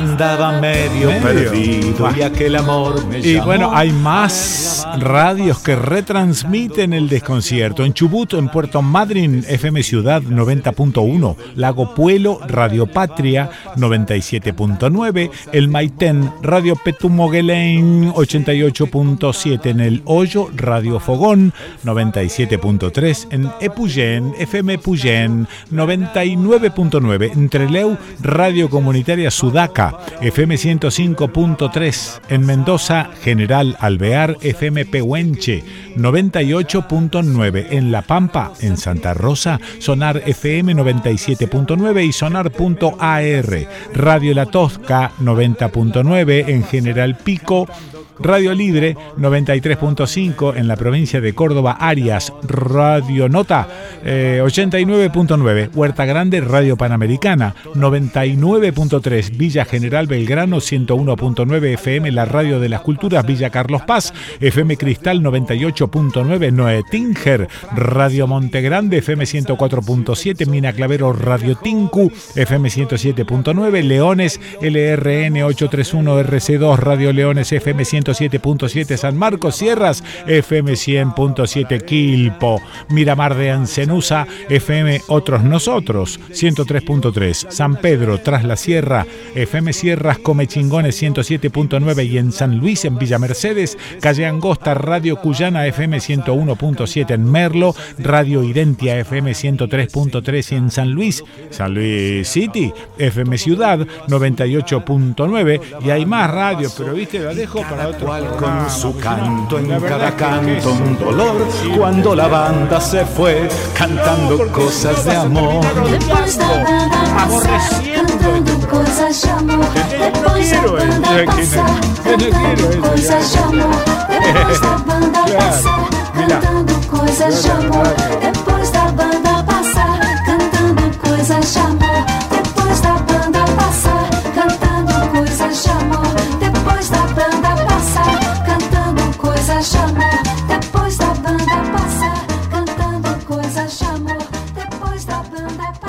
Con esta cebadura no vamos pa' ningún lado. Hay que cambiar la hierba, hay que cambiar que el mate está lavado. Acompañá el proyecto YPA. Consumí yerba YPA. Encargala por teléfono al 011-4958-0679 o por mail info arroba gpa con j, ¿eh? gpa.com.ar info arroba gpa.com.ar en Facebook tienda GPA reclamando un precio más justo. El mate está lavado, compadre, el mate está lavado. En comunicaciones, idoneidad y experiencia son fundamentales. Enlaces de banda ancha para datos y telefonía, teleseñales y telecomandos, VHF, UHF, mantenimiento y servicio de redes y equipos de radiocomunicaciones. IJCB Comunicaciones de Voz y Datos. Montevideo 2455, Córdoba. 0351 727 8191 ijcbcorta arroba Página en internet ijcbcorta.com Fa, fa, fa, fa, fa, fa, fa, fa. Hola, Kikito, te estamos llamando. No, no, no, mandando mail, facebookeando, tuiteando, whatsappeando. Queremos jugar. Fa, fa, fa, fa, fa. A ver, a ver, eh, algunos oyentes que nos escribieron por mail y en las plataformas habilitadas para ello. Fernando Bejar, jaja, el cuento de Carlitos al teléfono, en las sobremesas familiares allá a finales de los 70, principios de los 80, mi tío llevaba el tocadiscos y sonaba Landricina con sus historias. Lindo recuerdo, lindas risas. La producción acota presurosa se refiere a un pequeño homenaje a Luis Landricina que salió al aire en el programa del sábado 7 de octubre. Podés escucharlo en nuestra página eldesconcierto.com.ar. Gustavo Henningsen, te sigo desde Club 103 por la FM de Rivadavia. Eh, recuerdo la historia del chancho que se desgració en el Citroën, no en el Falquiton, vos pones en el Falquiton, pero fue en el, el Citroën 3CB. Sí, llevaba un chanto y el chancho. Bueno, eh, después te cuento. Livio Robert Echequique y después de la nota Rodolfo Livingston visitó la hostería. La producción a cota presurosa prometió venir varias veces, pero a él le gustaba el mar. Nunca vino, lamentablemente. Nora Benaglia, eh, por el año 1998 te alcanzamos con una amiga, Vivi Fabricius, un trabajo de música infantil que se llamaba Buscando a Catalina. Luego me vine a vivir a Jujuy, en La Quebrada. Estamos en el epicentro de la impunidad argentina y acabo de editar un álbum digital que se llama Agua. No fue premeditada la sincronía. Te sigo desde que vivía en La Plata, te mando el disco, ojalá te guste, confío en el arte como única llave para abrir nuestras esperanzas de un futuro posible para nuestra descendencia. Te mando abrazo enorme y un gracias más grande aún por todo lo que recibimos de vos, tanta gente en tantos lados. La producción Acota, presurosa, su compañera de prensa, nos envió el material. Gracias. Luis Peicino, estoy escuchando el debate en el Senado. La verdad que explica perfectamente el éxito de mi ley y se me ocurre que los que lo votan están bastante sanos de la cabeza. Escuchar a estos representantes, entre comillas, da miedo también. Estos sí que ponen en riesgo la democracia y lo vienen haciendo desde hace rato. Raúl Eduardo Chancalay, que ya todos murieron. Tus fantasmas, los que te dañaron, también se fueron. Del pasado solo quedan recuerdos buenos y amargos. Migraste a la capital de los burgueses. Tu malestar, dolor, angustia y desconfianza de tus pares no te permitieron quedarte en tu casa, tu rosario. Yo te escuchaba desde siempre. Tuviste que recluirte en una aldea con vida de los 60 a 70. Conocí tu radio hace mucho, no estabas y espié por las ventanas vidriadas. ¿Por qué no volvés a tu rosario y así dejas el odio, resentimiento y los fantasmas en el pasado? Gracias por tu tiempo y me gustaría verte alguna vez antes de partir. Rubén Bruno, como todas las semanas escuchando el desconcierto, cuando el tiempo me lo permite, en esta ocasión quería resaltar lo interesante que me resultan los reportajes que haces a todas las radios, muchas por cierto, que retransmiten tu programa. Me permite viajar por el país y afirmar que hay gente con ganas de hacer en todos lados. Saludos desde Villa María, John Zapp. Las entrevistas a Raúl Sibeki son fantásticas. Análisis de otro nivel. Saludos desde de México, Hugo Mestre. Si lo consideras pertinente, pasale a tu museóloga de cabecera el video que hace Miquel Herrán. Su canal de YouTube es Puto Miquel con K. Es un arqueólogo, en este momento está doctorando o está por terminar el doctorado, que tiene un estilo muy particular de contar la historia y la arqueología. Tiene muchos videos de muchas temáticas históricas y cuando vi eh, esto recordé a Lucila. Creo que se va a divertir mucho, los datos van en serio, pero los sazona con ironía, humor y travestismo. Saludos, la producción acota, gracias Hugo, ya se lo enviamos. Pablo Javier Muñoz, hermoso el programa como siempre, desde hace unos minutos, está rompiendo un poco el sonido. Gustavo Durán, Quique, parece que hay un problema con el audio desde hace unos segundos, será un plug mal conectado. Osvaldo Aguilar, hola Quique, soy músico, no sé si es mío el problema, pero empezó a escucharse como roto el audio en YouTube. Hermoso el programa. Abrazos. Gustavo Colombo. Está lindo el sonido así. Parece las transmisiones de de Radio AM. Es más natural, Gustavo Durán. En realidad parece una radio ligeramente desintonizada. Tengo que contener las ganas de mover ligeramente el dial para corregirlo. La producción acota presurosa. Sufrimos inconvenientes técnicos en el último bloque del programa del 7 de octubre, pero la muñeca de nuestro Nico Tomé los solucionó. Podés escuchar el trocito dañado en nuestra página web. Hubo microcortes de luz y demás hierbas. Se vienen más cortes y recemos eh, para el verano.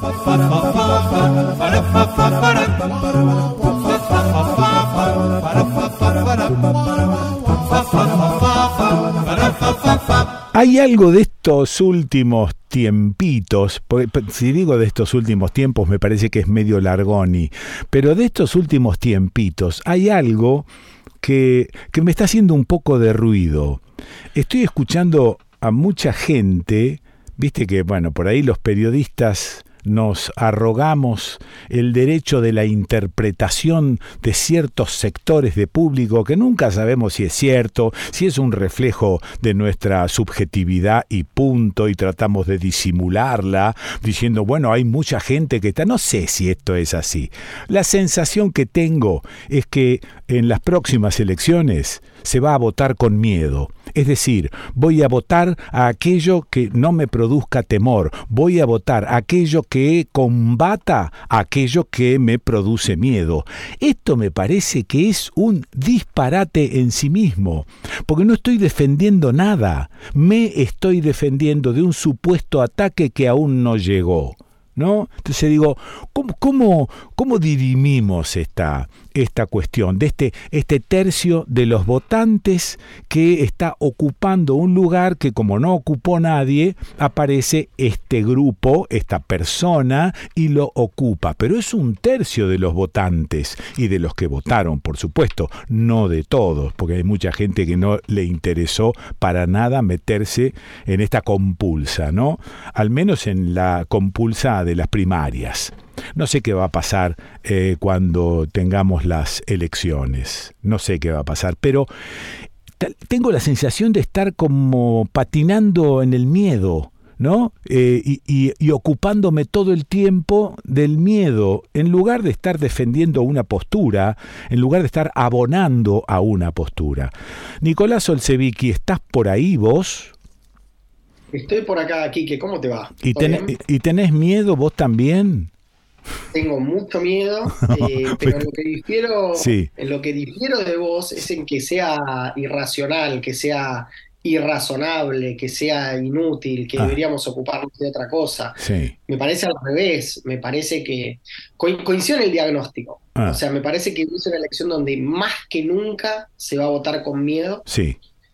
eh, digamos, de un lado o de otro, ¿no? O sea, Sí, uno le tiene miedo a lo falsamente desconocido, porque digamos que no es que es un el, candidato eh, al que elípticamente aludí, no es, eh, no, no, no tiene novedades. O sea, viene con un programa que ya se, ya se aplicó, o sea, Sí. simplemente está Mm. oculto bajo un nuevo rostro, pero es el mismo programa que, Sí. que siempre. Que no, dif- que no difiere de la mismidad de los programas de A y B, ¿no? De- del, del, bipar- del bipartidismo, que tampoco difiere de esa No, ignorancia. de hecho, eh, no es una columna de política, pero está Sí. clarísimo que hay algo de ese tercio de votos Sí, que viene de un fracaso de las, dos de, de las dos coaliciones eh, Sí. de gobierno, ¿no? De las dos coaliciones a las que les tocó gobernar. Eso Sí. me parece que es indudable a esta altura que un tercio se haya volcado por un tipo que no tiene estructura, cuyo discurso es inaplicable, o sea, y bueno, eh, me parece que en quien más debería despertar alarmas es en las dos coaliciones a las que le tocó gobernar. Sí. Eh, eso, sin- eso sin duda. Mm. Pero lo que sí creo es que el miedo es una emoción muy productiva. O sea, que lejos Ah. de lejos de ser, eh, viste, porque yo te iba, te iba, iba a empezar con una diciéndote, bueno, el miedo está asociado a lo malo, ¿no? O Claro, sea, y- sí. no es una, es una emoción mala. Es una de las emociones que, puedes decir, la alegría es una emoción buena, Sí, sí. eh, el enamoramiento es una emoción buena, el miedo es de las emociones oscuras. Ajá, ok. O por lo menos, embargo- o por lo menos ambivalentes. Es una emoción ambivalente. Sí, sí, sí. Sin embargo, digo, ¿qué, ¿qué sería de nosotros sin el miedo? ¿Qué sería de nosotros como especie Claro, sin el miedo? claro. Y si uno se pone a, a ver, o sea, eh, co- como a, a- verlo desde una perspectiva eh, evolucionista, de- de biología evolucionista, Sí, el miedo es constitutivo de nuestra especie y constitutivo de todas las especies que tienen cerebro. Eso o sea, es. hay algo en el miedo Ajá. que es extremadamente productivo. Eh, y ese algo es que, bueno, básicamente sin miedo estaríamos todos muertos. ajá. O sea, Sí. el miedo es la, el miedo es el modo que, que encontró la naturaleza de prevenirnos de morir. Muy ¿no? bien, O sea, que muy digamos, bien. encontró la naturaleza en ese proceso del que hablamos muchas veces, que es la selección natural, Sí, claro. Aplica no solo sobre rasgos eh, eh, físicos, sino sobre el comportamiento. La, la naturaleza encontró una manera de que el cerebro le indique a los animales qué Sí. cosas evitar.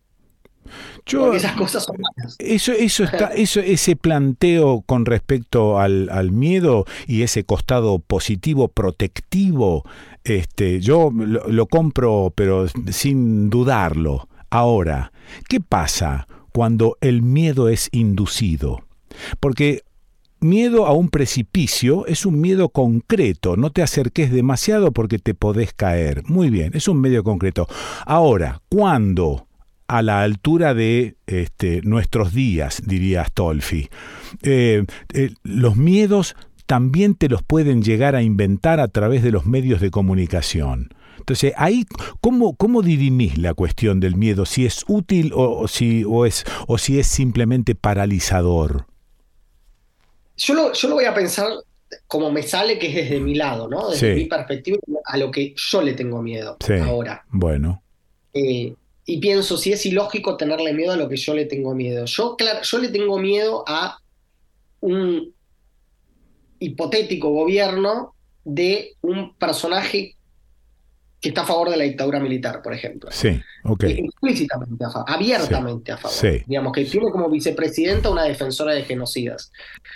Y pienso, ese miedo que tengo, ¿es un miedo inducido por los medios de... ¿Es un miedo que, me, que, que es por estar en redes sociales viendo videos contra mi ley? ¿Es un miedo que me viene de...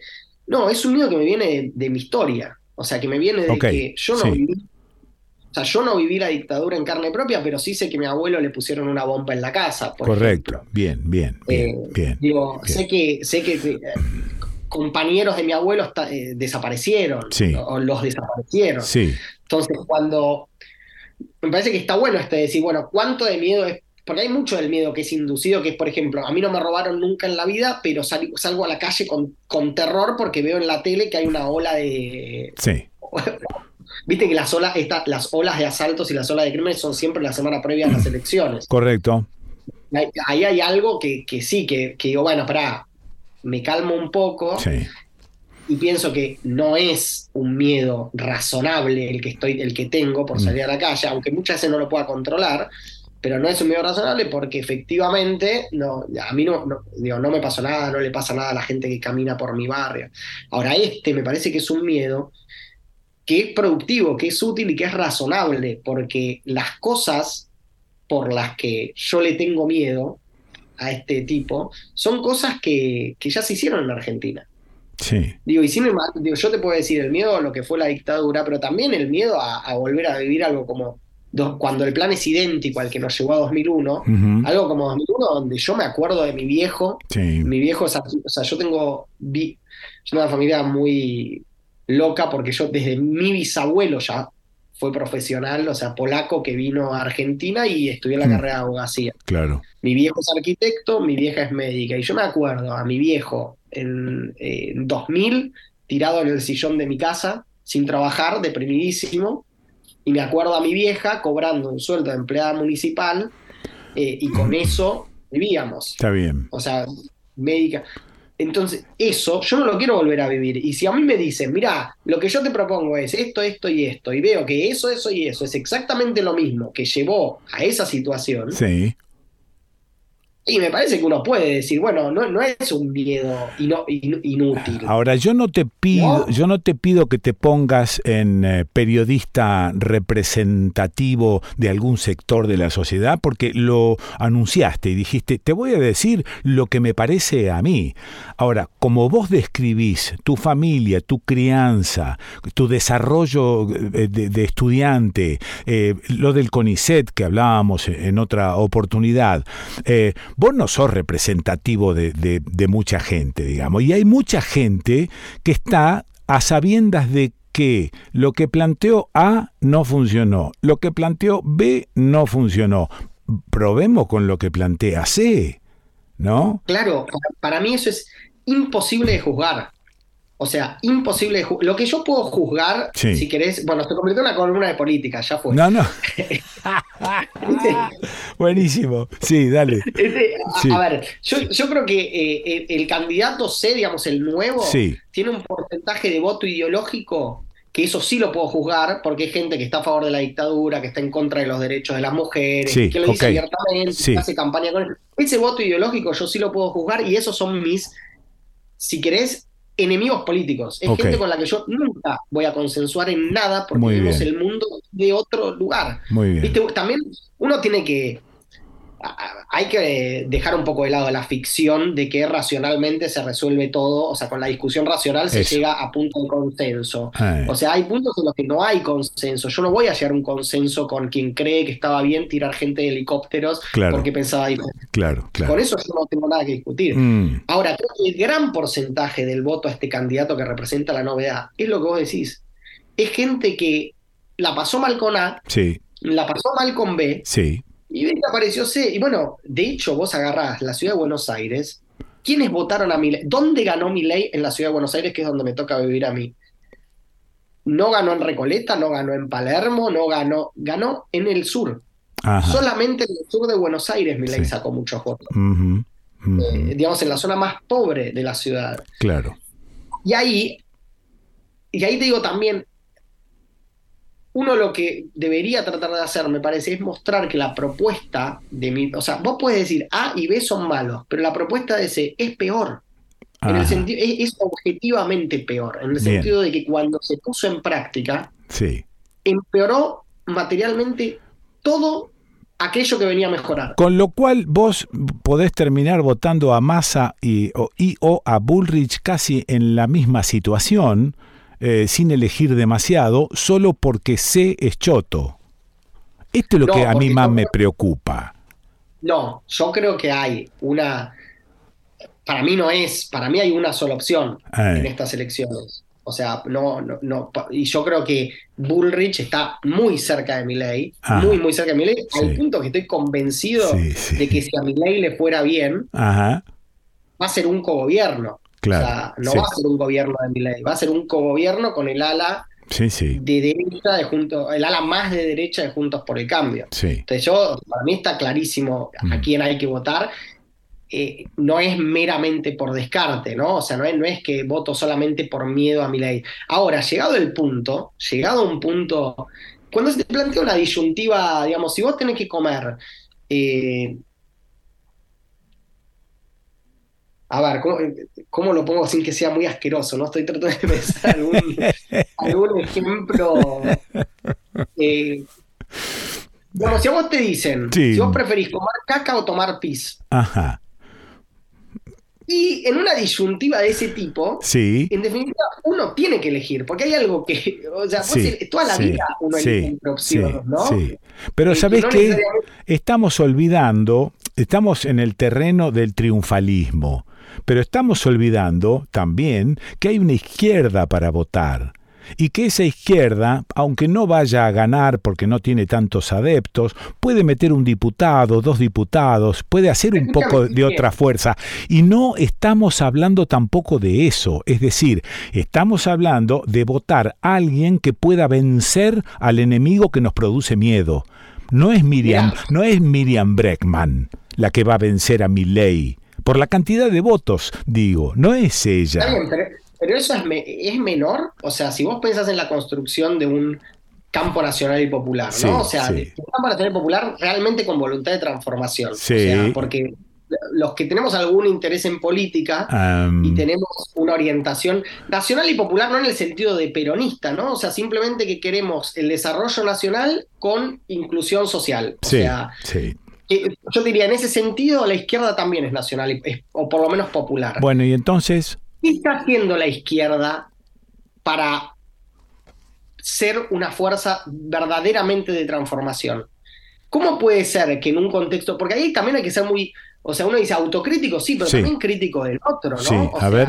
¿Qué está haciendo la izquierda? ¿Qué hizo la izquierda en estos últimos 12, si querés, 10 años Ah, de estancamiento sí, para que los votos no se los lleve mi ley? claro, no, está bien, está bien. O sea, sí, ¿cómo sí, puede ser sí, que en este contexto, cómo puede ser que en este contexto la izquierda saque 2% de los votos? ¿Cómo claro, claro. Lo claro. mismo que sacó en el eh, lo mismo que viene sacando hace 20 años.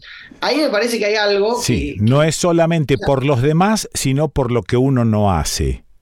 y yo le pido yo le pido más a la izquierda, la verdad. Claro. O sea, yo le pido más. Si, Bueno. digo, para mí no alcanza la declamación, no alcanza con tener un diputado. Sí. Yo quiero, yo quiero que, que- yo quiero transformación real del, del país en el que vivimos. Bueno, pues, en definitiva vos sos peronista y vas a votar a Massa. En definitiva, yo soy peronista y voy a votar más eso sin ningún tipo de duda. Qué bonito. Eh, Qué soy bonito. peronista kirchnerista. Ajá. O sea, no es que yo voto, no, no, no, no soy un acrítico. O sea, yo creo que tuvimos por lo menos 10 años de un gobierno excepcional, que, Sí. cre- que fue excepcional en Argentina, Mm, y que no es que eran las condiciones materiales y qué Sí, sé yo. sí, o sea, son, cosas, son cosas que se hicieron eh, a contramano de lo que muchos querían. Y que me parece importante que, mm, digo, no caer en, en espejismos, o sea, no caer en propuestas, viste, Sí. así. Yo ya sé que ningún votan, ningún oyente tuyo escucha mi ley, entonces al pedo esto que estoy diciendo. No, pero yo, yo vengo dándole un, un poco de, vueltas, ¿no? Y, la pregunta que me hago en definitiva es, ¿cuál será la verdadera importancia que tiene que estamos batiendo el parche con él? Y esto le viene bien a él también, pero no me preocupa este, ha- hacerle el campo orégano a él, lo que me preocupa es dejar de pensar. Yo quiero seguir pensando, quiero seguir dudando, quiero seguir llamándote y este, compartir alguna, alguna duda, no para llegar a una certeza, simplemente para ventilarla a la duda y que haga menos presión. hermoso, espero que lo hayamos logrado, Bueno. por lo menos. Te mando abrazo grande. Un abrazo, Quique. Gracias, Nico. Lo escuchaste a Nicolás Olsevicki. ¿Y dónde, lo dónde vas a escuchar a Nicolás Olsevicki? ¿En el desconcierto? Impuro o impura es un adjetivo que señala una alteración de la naturaleza de algo o de alguien, que está contaminado o contaminada. Algunas leyes sagradas consideraban impuras las relaciones sexuales, en particular para la mujer. La mujer, además, por su sola condición de madre, era considerada más impura que el hombre. La mujer que menstrua, que está embarazada, que pare o acaba de ser madre, adquiere la etiqueta religiosa de impura. A continuación, texto de enseñanza sobre la niña ejemplar. Una niña juega con dos muñecas y las regaña para que se queden quietas. Ella también parece una muñeca por lo linda y buena que es. y porque a nadie molesta.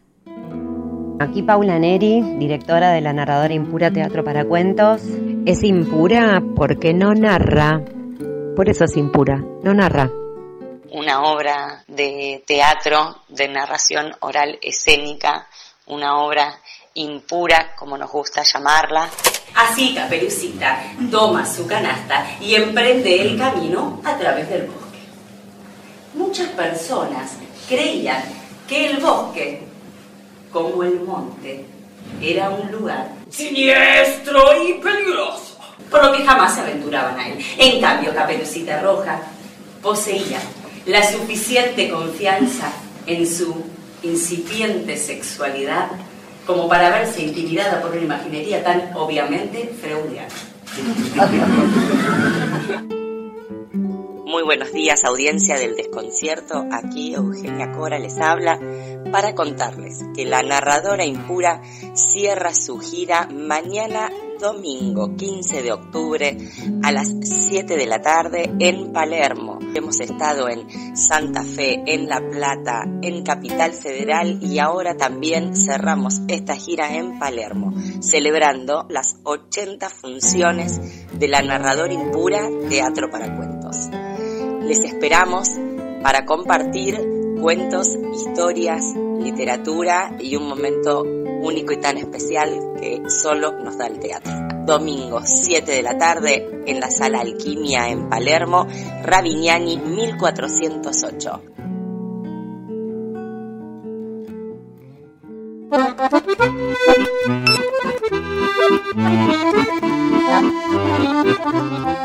Hace algún tiempo mi amigo, el pelado Piazza, Nelson Piazza, arquitecto, vive en Rosario, me dijo, me voy a Goya Corrientes eh, a pescar, ¿qué te traigo? El dorado o pirayú es uno de los peces más exigentes para la pesca en agua dulce. Puede superar el metro de largo y 30 kilos de peso. Bueno, espérate que yo te tengo que contar, porque en mi galería, eh, donde siempre recibo amigos, gente, qué sé yo, eh, y las paredes están llenas de recuerdos y cuestiones, hay una especie de, de, de pedacito de madera donde asoma la cabeza disecada de un dorado. La taxidermia es la práctica especializada en la disecación de cadáveres de animales. La cabeza disecada siempre se achica. Pero vos no sabés el tamaño que tenía ese dorado. Le dije, tráeme un dorado de 15 kilos, pero por decirle cualquier cosa. Entonces el tipo volvió de pescar en Goya, Corrientes, y me dijo, mirá, 15 kilos no conseguí, pero te traje uno de 13. Era un bicho tan maravilloso lo hicimos a la parrilla, porque nosotros, digamos, somos esos pescadores que cuando pescan comen, no esos, no esos que sueltan la presa en el agua graciosamente, no, no, no, no, no, para nada. La cuestión es que comimos un dorado maravilloso y yo me guardé la cabeza, por ahí aparecen algunos amigos y me dicen, ¿vos lo pescaste? No, digo yo, yo lo comí, no, no lo pesqué, lo comí. Los pescados que no tienen tamaño adecuado deben ser devueltos al agua para que alcancen la madurez necesaria para desovar y evitar la extinción de especies. ¿Por qué digo esto de Goya Corrientes? Porque me tengo que ir hasta Goya Corrientes. Ya me había hablado eh, el amigo de la Reserva Municipal Isla de las Damas, así que la producción estuvo googleando dice que se encuentra ubicada en el río Paraná frente a la ciudad de Goya, en la provincia de Corrientes. Esta provincia fue bautizada de esta manera por siete salientes de tierra en el río Paraná que generan corrientes de agua. Reserva que es un santuario para la flora y fauna, donde es notable la biodiversidad, posee más de 150 especies de aves, 800 especies de flora e innumerables animales. Antes de ser reserva, la isla era usada como balneario de Goya. Sus pobladores y visitantes la disfrutaban en los días de verano, ya que el acceso era más fácil cuando el riacho Goya no era tan ancho. ¿Por qué estoy ahí? Porque quiero hacer contacto con gente de La Chicharra FM. Esther Migueles, ¿estás ahí? Buen día, Quique, buen día. Buen a la día. audiencia de, Buen día. de ahí de- de- del desconcierto. Bueno. un gusto saludarte y este, poder contactarnos, ¿no? Esther, ¿qué, qué es, eh, a ver, a- al margen de la descripción que aparece en Google, qué es esta reserva? Contame.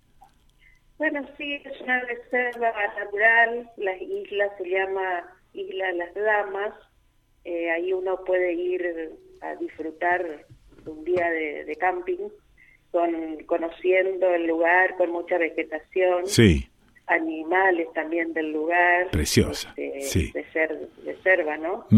Y hay gastronomía de, regional acá de la zona, Sí. se puede pasar el día, este, disfrutar del paisaje, pero además de, de, de comidas regionales. Por ejemplo, un surubí. Exacto. ¡Apa! Sí. ¿Qué- co- ¿Cómo hace? ¿Cómo hacen el surubí? Yo me acuerdo eh, frente a, a Rosario, en la isla del Charigüe, este, estaba el boliche del taco y el taco cortaba el surubí en postas y pinchaba la posta, tenía una olla de esas negras de hierro y con el fuego abajo y metía grasa, entonces tiraba la, la, la posta de surubí, pero era un segundo, la, se cocinaba rápidamente y después, después la pasaba por agua y limón y quedaba prieta, eh, como sequita. ¿La hacen así? Así es, así es. Ah, es mira. el pescado frito. Sí. qué- Eso se corta en rodajas. Sí. No se le pone nada. Algunos utilizan harina, le dan una vueltita Ah, de harina. ah, sí, sí, sí, sí. Lo fríen en aceite bien caliente. Qué bárbaro. Así como decís vos, un pasar. Sí. Que se cocina Qué rapidísimo. lindo. Se saca y se pasa al limón Sí. directamente. Qué y eso es riquísimo. Pero una delicia es eso. Sí. Una delicia. Bueno, eh, eh, no nos entretengamos con esto. Quiero saber dónde está la radio La Chicharra. Perfecto. Bueno, mira, este, la, la chicharra está ubicada en una avenida, Mm. Avenida Neustal, Sí. este, al sur de la ciudad, Ajá. digamos, Sí. yendo para Esquina, Ajá. la próxima localidad de Esquina. Sí. Y bueno, estamos en un comodato, municipalidad este, nos dio ese lugar en comodato. Ah, muy bien. Sí. Sí, sí, sí.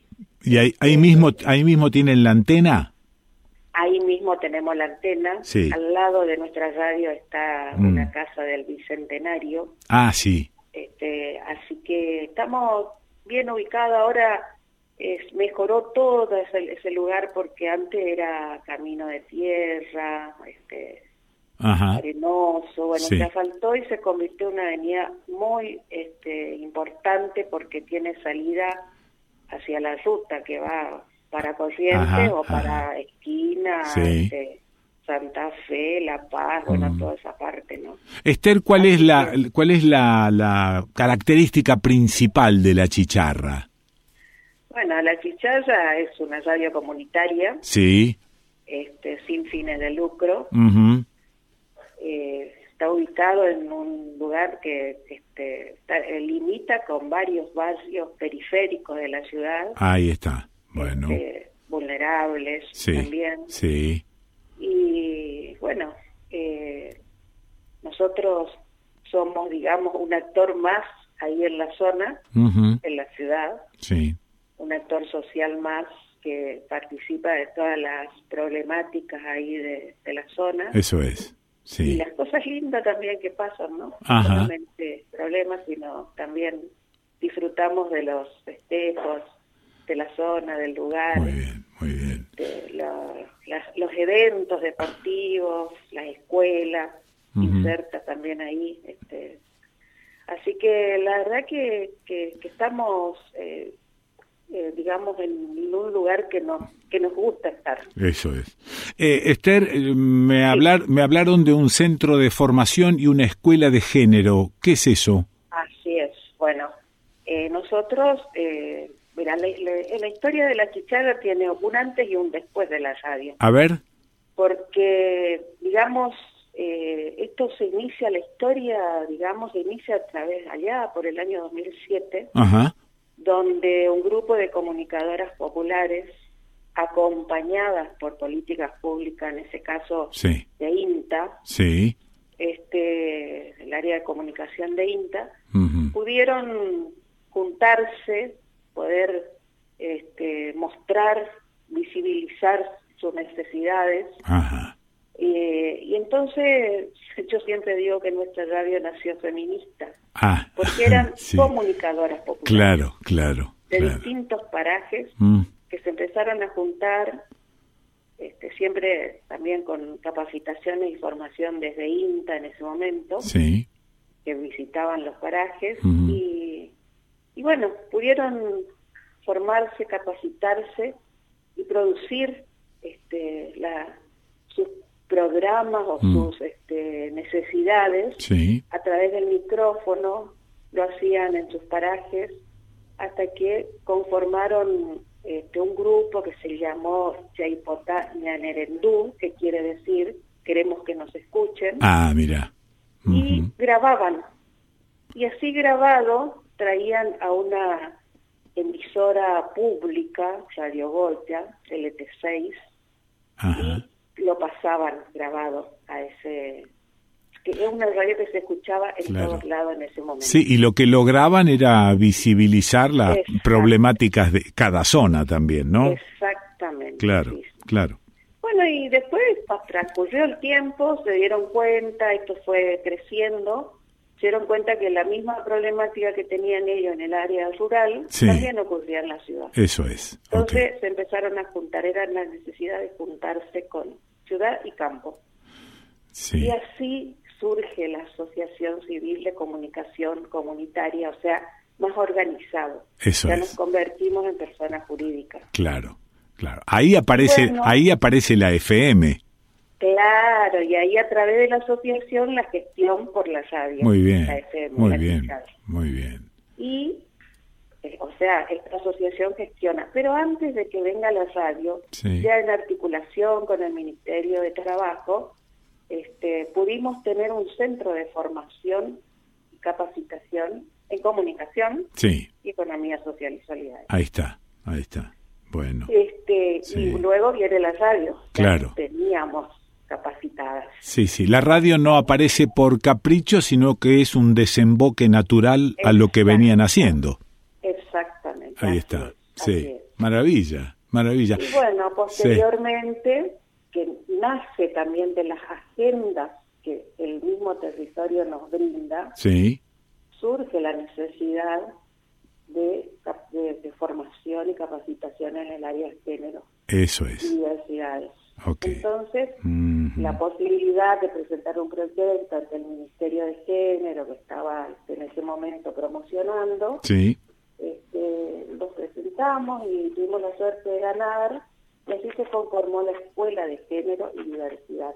está bueno. Es la primera y única en Goya, donde muchas mujeres se han formado, capacitado y hoy son promotoras en sus territorios.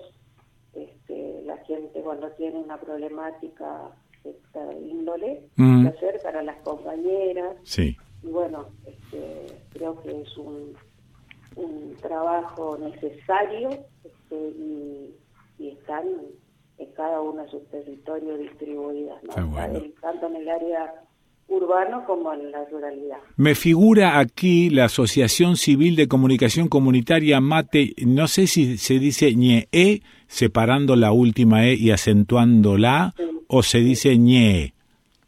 Ñe, sí. Ah. En realidad se escribe N-E apóstrofe Sí, y tiene un, un signito más que es eh, guaranítica. Claro. Pero bueno, nosotros la simplificamos con un acento. claro. Bueno, ¿y entonces cómo se pronuncia? Ñe, Ah, ñe, directamente. Bueno, ¿y qué significa mate ñe? Hablado. Ah, vamos a charlar, claro. Claro, sí, sí, sí. Está bueno eso.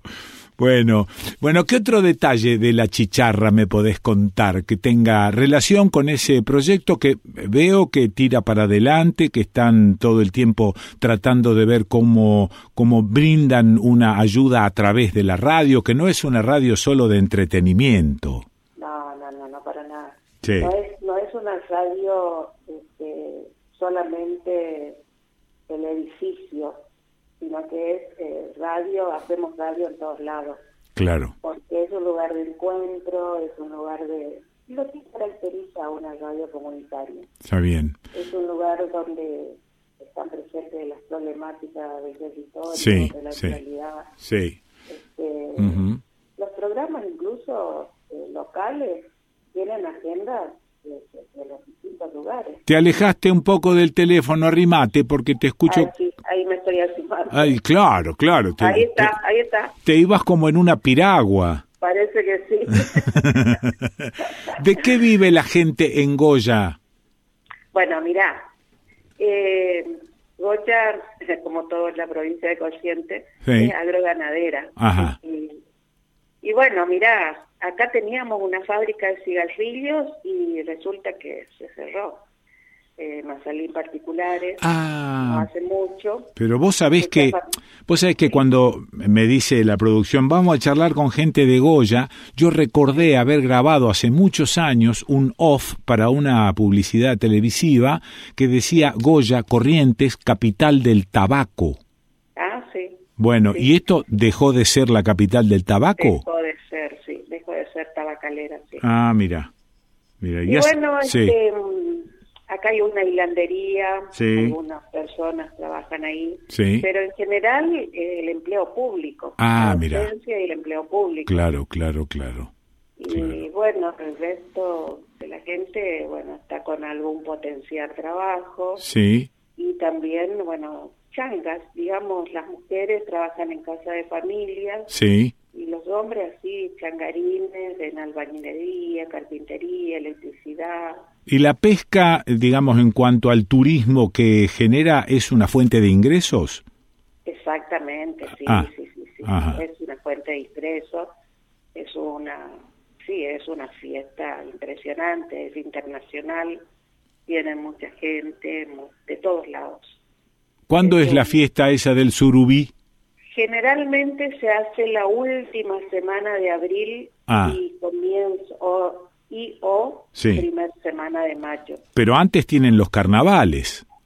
Claro, los Ah, carnavales. ah, ah. sí, sí. Bueno, Acá Corriente es carnaval. claro. Y se elige la reina de la belleza, no me digas. Sí, Sí, todavía sí, todavía sí. todavía sí. Eso ya tiene que pasar a la historia. Ah, viste, claro, que tenés una escuela de formación en género. Pero por supuesto Basta de joder con la reina de la belleza. eso, Sí, sí, sí. basta, pero todavía está, No, no. es cultural. Se- seguro, seguro. Te iba a decir justamente eso. Está bueno que se avance sobre ese terreno, pero va, vamos despacio porque es parte de la cultura. Exactamente, Sí. vamos despacio. sí. Esther, está bien. Bueno, Esther, te agradezco este ratito, esta pinturita, este, este, este, esta posta de surubí frita. Así es. Maravilla, tengo la imagen en la cabeza. Este, te mando un beso grandote y, gracias Bueno, y gracias por estar. Muchísimas gracias a ustedes por contactarnos y poder contar un poquito de lo que acontece acá en este lugar. Bueno, abrazo grande. Nosotros hemos estado en, en San Marcos Sierra. Sí, pero no en mi casa. Es, bueno, yo visité Ah, sí. porque estuve con, con Cefarelli, con este, Cicalance, ah, mira. Ah, mira, bueno. Sí, sí, conozco el ¿Viste? lugar. Dijiste San Marcos Sierras y el perro se entusiasmó. ¿Viste? Te mando abrazo. bueno, igualmente a ustedes. Chau, chau.